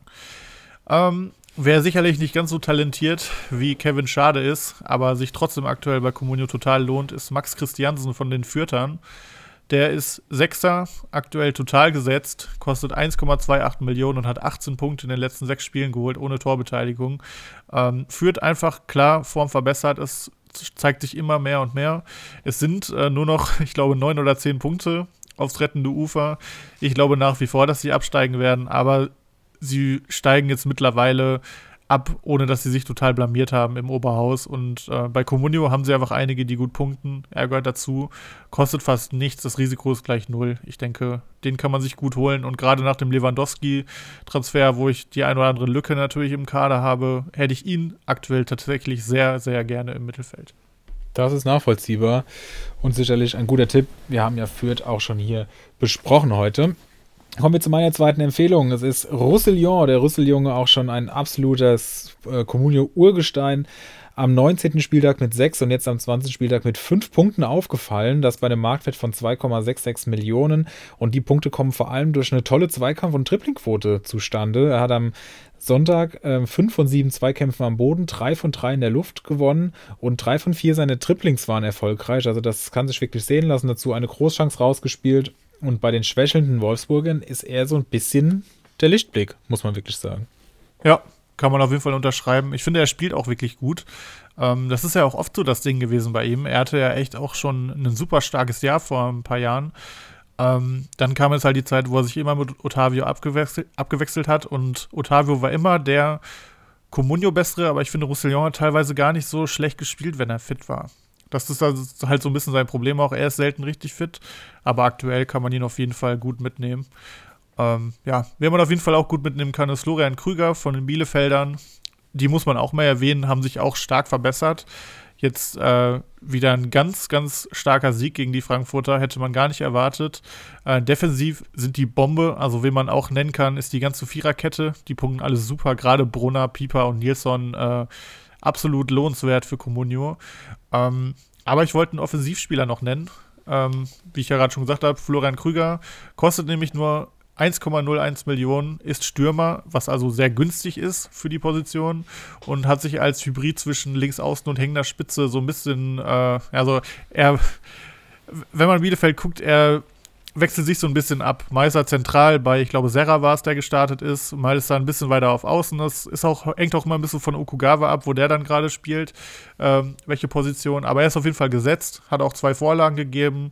13 Punkte in den letzten vier Spielen, obwohl er nicht selbst getroffen hat. Das ist ein PPS von 3,25 für den Preis. Sicherlich auch lohnenswert. Absolut, kann ich dir nur zustimmen. Und mit meinem letzten heißen Eisen möchte ich Ulrich H. grüßen. Es ist nämlich Dedrick Boyata, der im Pokal und in der Liga direkt in der Startelf stand. Jetzt äh, ist natürlich Kempf dazugekommen in die sowieso schon üppig besetzte Innenverteidigung von Hertha BSC. Dennoch ähm, sehe ich Boyata hier als Gesetz. Wir sehen es, er ist fit und wird direkt wieder reingestellt. Im Pokal konnte er eine 7,1 im Sofascore erzielen, jetzt in der Liga gegen Bayern nur eine 6,4, aber auch das sind ja noch null Punkte. Also bei dieser Klatsche, die Hertha da bekommen hat, ist das noch vertretbar. Sein Marktwert 2 Millionen, 2,07. Das ist sicherlich deutlich zu wenig. Der hat ja auch schon oft gezeigt, dass er ein Sofascore-Tier ist. Und ähm, nicht zu Unrecht hat Ulrich H. mal gesagt, den würde er sogar behalten, wenn er einen Kreuzbandriss hat. Sieht er heute vielleicht auch ein bisschen anders, aber das zeigt auch, was der Mann schon geleistet hat. Von daher, Boyata für mich eine absolute Kaufpflicht für 2 Millionen. Also Kaufpflicht würde ich nicht mehr sagen, weil auch bei Boyata muss man ganz ehrlich sagen, er hatte halt ein super Jahr. Das war 1920, da hat er die 118 Punkte geholt. Da hatte ich ihn auch lange und viel Freude an ihm. Aber Hertha ist einfach schlecht. Hertha hat viele Innenverteidiger und er ist ständig verletzt. Für den Preis aktuell, wo er auch gerade fit ist, würde ich auf jeden Fall auch zuschlagen. Also er ist sicherlich ein heißes Eisen. Ähm, aber ich halte nicht mehr so viel von ihm wie vor anderthalb Jahren, sagen wir es mal so. Und ähm, ja, Wäre auch noch eine. Ähm, glaube, auch, glaube auch nicht, dass er nochmal irgendwann Richtung 4er PPS kommt, den er damals hatte. Ja, muss man immer abwarten. Er muss halt auch, wie, wie, du sagst, mal fit bleiben. Aber das wäre zum Beispiel einer, wo wir es vorhin hatten, Mafropanos, den würde ich mir holen, würde die 5 Millionen Differenz dann und würde die 5 Millionen Differenz schön in einen anderen Spieler, der, mit dem ich mir vielleicht sonst nicht leisten könnte, investieren, der halt wirklich eine richtige Big an ist. So, das wäre so ein Beispiel. Oder bei Erik, der ja dann Backer oder Heinz und dann würde ich die beide abgeben und wir dafür Boyata nehmen. Das wäre so, ein, ja. so ein Spieler, so ein klassischer. Das dafür. stimmt. Und es kann ja eigentlich nur besser werden. Also er hat aktuell einen PPS von 1,25 in 12 Spielen. Hat ja auch schon eine rote Karte also, gehabt und so. Also. Ja, genau. Also so zumindest beim 3 glatt PPS oder so sehe ich ihn schon. Und da ist er für 2 Millionen aktuell sehr günstig. Das auf jeden Fall. Ähm, mein letztes heißes Eisen ist eigentlich kein richtiges heißes Eisen, wie man es klassisch kennt. Ich habe ja mit Christiansen und Krüger zwei sehr günstige Spieler genannt. Ich wollte einfach noch mal kurz so Leroy Sané sagen. Ähm, ich habe ja in meiner Hot Take Runde gesagt, dass ich glaube, dass er am Ende der Saison einen 6er PPS haben wird. Jetzt hat er ja am 18. Spieltag noch gefehlt, ne? Ja, genau, hat er gefehlt. Ähm, hat also bisher erst zwei Spiele gemacht, in einem eine halbe Stunde gespielt und jetzt hat er, glaube ich, durchgespielt und äh, ja, hat einfach ganz entspannt einen 10,5er PPS in den beiden Spielen gehabt. Hat meiner Meinung nach absolut Weltklasse gespielt, ist für mich wirklich diese Saison der beste Bayern-Spieler, ich bleibe dabei, äh, und ist schon bei einem PPS von 5,47 angekommen. Ähm, also ich, ich sage das jetzt nicht, äh, um mir auf die Schulter zu klopfen, dass ich das so toll predicted habe, sondern er steht einfach bei 16,2 Millionen und bei dem würde ich immer noch blind zuschlagen, wenn er auf den Markt kommt. Also ich bereue es auch immer noch so ein bisschen, dass ich ihn nicht für Kimmich abgegeben habe ähm, weil er einfach zu dem Zeitpunkt deutlich günstiger als Kimmich war und man jetzt schon drei, vier Millionen mit ihm gemacht hätte. Sei es drum, er ist bei unserem Tabellenführer. Das ist dann vielleicht auch der Unterschied, warum er einfach zehn Punkte vor mir ist, äh, zehn Plätze vor mir ist. Ähm, aber um den Bogen nochmal zu Sané zu spannen, äh, 16,2 Millionen. Ich würde blind zuschlagen. Ich finde es Wahnsinn, wie er sich entwickelt hat und finde, er spielt absolut Weltklasse. Und falls Bayern öfter in, diesen, in diesem System vom Wochenende spielen wird, werden sie, glaube ich, nicht häufig machen. Gegen Leipzig werden sie das zum Beispiel, glaube ich, nicht machen. Da werden sie auf die Viererkette umstellen, bin ich mir ziemlich sicher. Ähm, aber wenn sie das mit der Dreierkette spielen und Sané auch noch im Zentrum spielt, dann ist er Gold wert weil er hat ja noch ein Traumtor gemacht, was dann ja nicht gezählt hat, weil er den, den Ball mit der Hand berührt hat. Dann hätte er nicht ein 10 halber PPS, sondern 15 oder so oder 14. Ähm, also absolut Wahnsinn und äh, ich habe ihn bei Kickbase. Es ist ein Genuss mit ihm. Ähm, Leroy Sané, absolute Maschine und meiner Meinung nach 16 Millionen wert, weil ich glaube, dass Bayern dieses Jahr nicht mehr äh, vom Gas gehen wird. Ja, dann muss man natürlich sehen, wenn dann die Champions League wieder anrollt, ähm, wie viel da rotiert wird. Aber du hast es ja gerade schon angedeutet, er hat ja auch am vorletzten Wochenende mit seiner Einwechslung äh, ja, gut gepunktet, sehr gut gepunktet. Entsprechend ist selbst das bei Kommune jetzt nicht mal so relevant wie dann bei anderen Spielen. Ähm, Wäre auch so ein Case ähm, gegen Kunku, wo wir es gerade eben ja von hatten, ähm, zum gleichen Preis. Da würde ich auch blind tauschen aktuell. Auf jeden Fall. Ja, und auch draufzahlen, ne? Er kostet ja noch eine Million weniger. Ja. Wenn, wenn ein, äh, wenn ich die Möglichkeit hätte, ich habe äh, einen Kunku für 17, irgendwas und mein Mitspieler hat Sané für 16,2, ich würde 2 Millionen auf jeden Fall noch drauflegen und sie dann und einen Kunku für Marktwert abgeben. Ja. Also ich glaube, wie du ja schon gesagt hast, Sané wird trotzdem immer spielen. Ähm, und in der Hinrunde war auch schon Rotation. Klar, jetzt kommen die wichtigen Spiele in der Champions League, aber trotzdem gab es da auch schon Champions League-Spiele. Er hat trotzdem immer von Anfang an gespielt. Ähm, lass ihn mal zweimal von der Bank kommen, aber selbst da kann er ja absolut rasieren. Und ähm, er wäre es mir auf jeden Fall wert. Ja. Auch bei Sané muss man auch dazu sagen, auch bei Nkunku hatten beide auch schon Corona. Ja, ist natürlich auch sicherlich kein Nachteil für die Rückrunde. So, ja. Machen wir zu für heute. Genug gequatscht. Wilde Folge, sehr wilde Folge. Ähm, Definitiv. Aber hat Spaß gemacht. Gerade mit euren Fragen, das müssen wir auf jeden Fall wiederholen. Ja. Und äh, könnt ja gerne mal ein Feedback dalassen.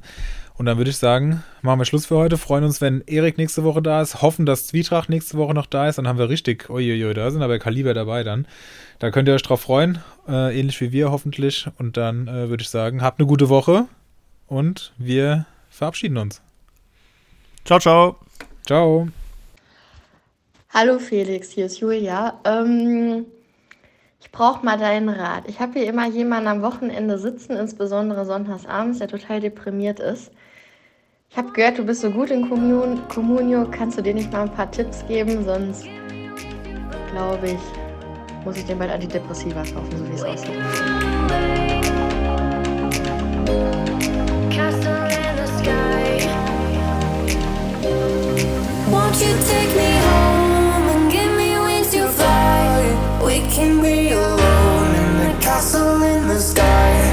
We can run.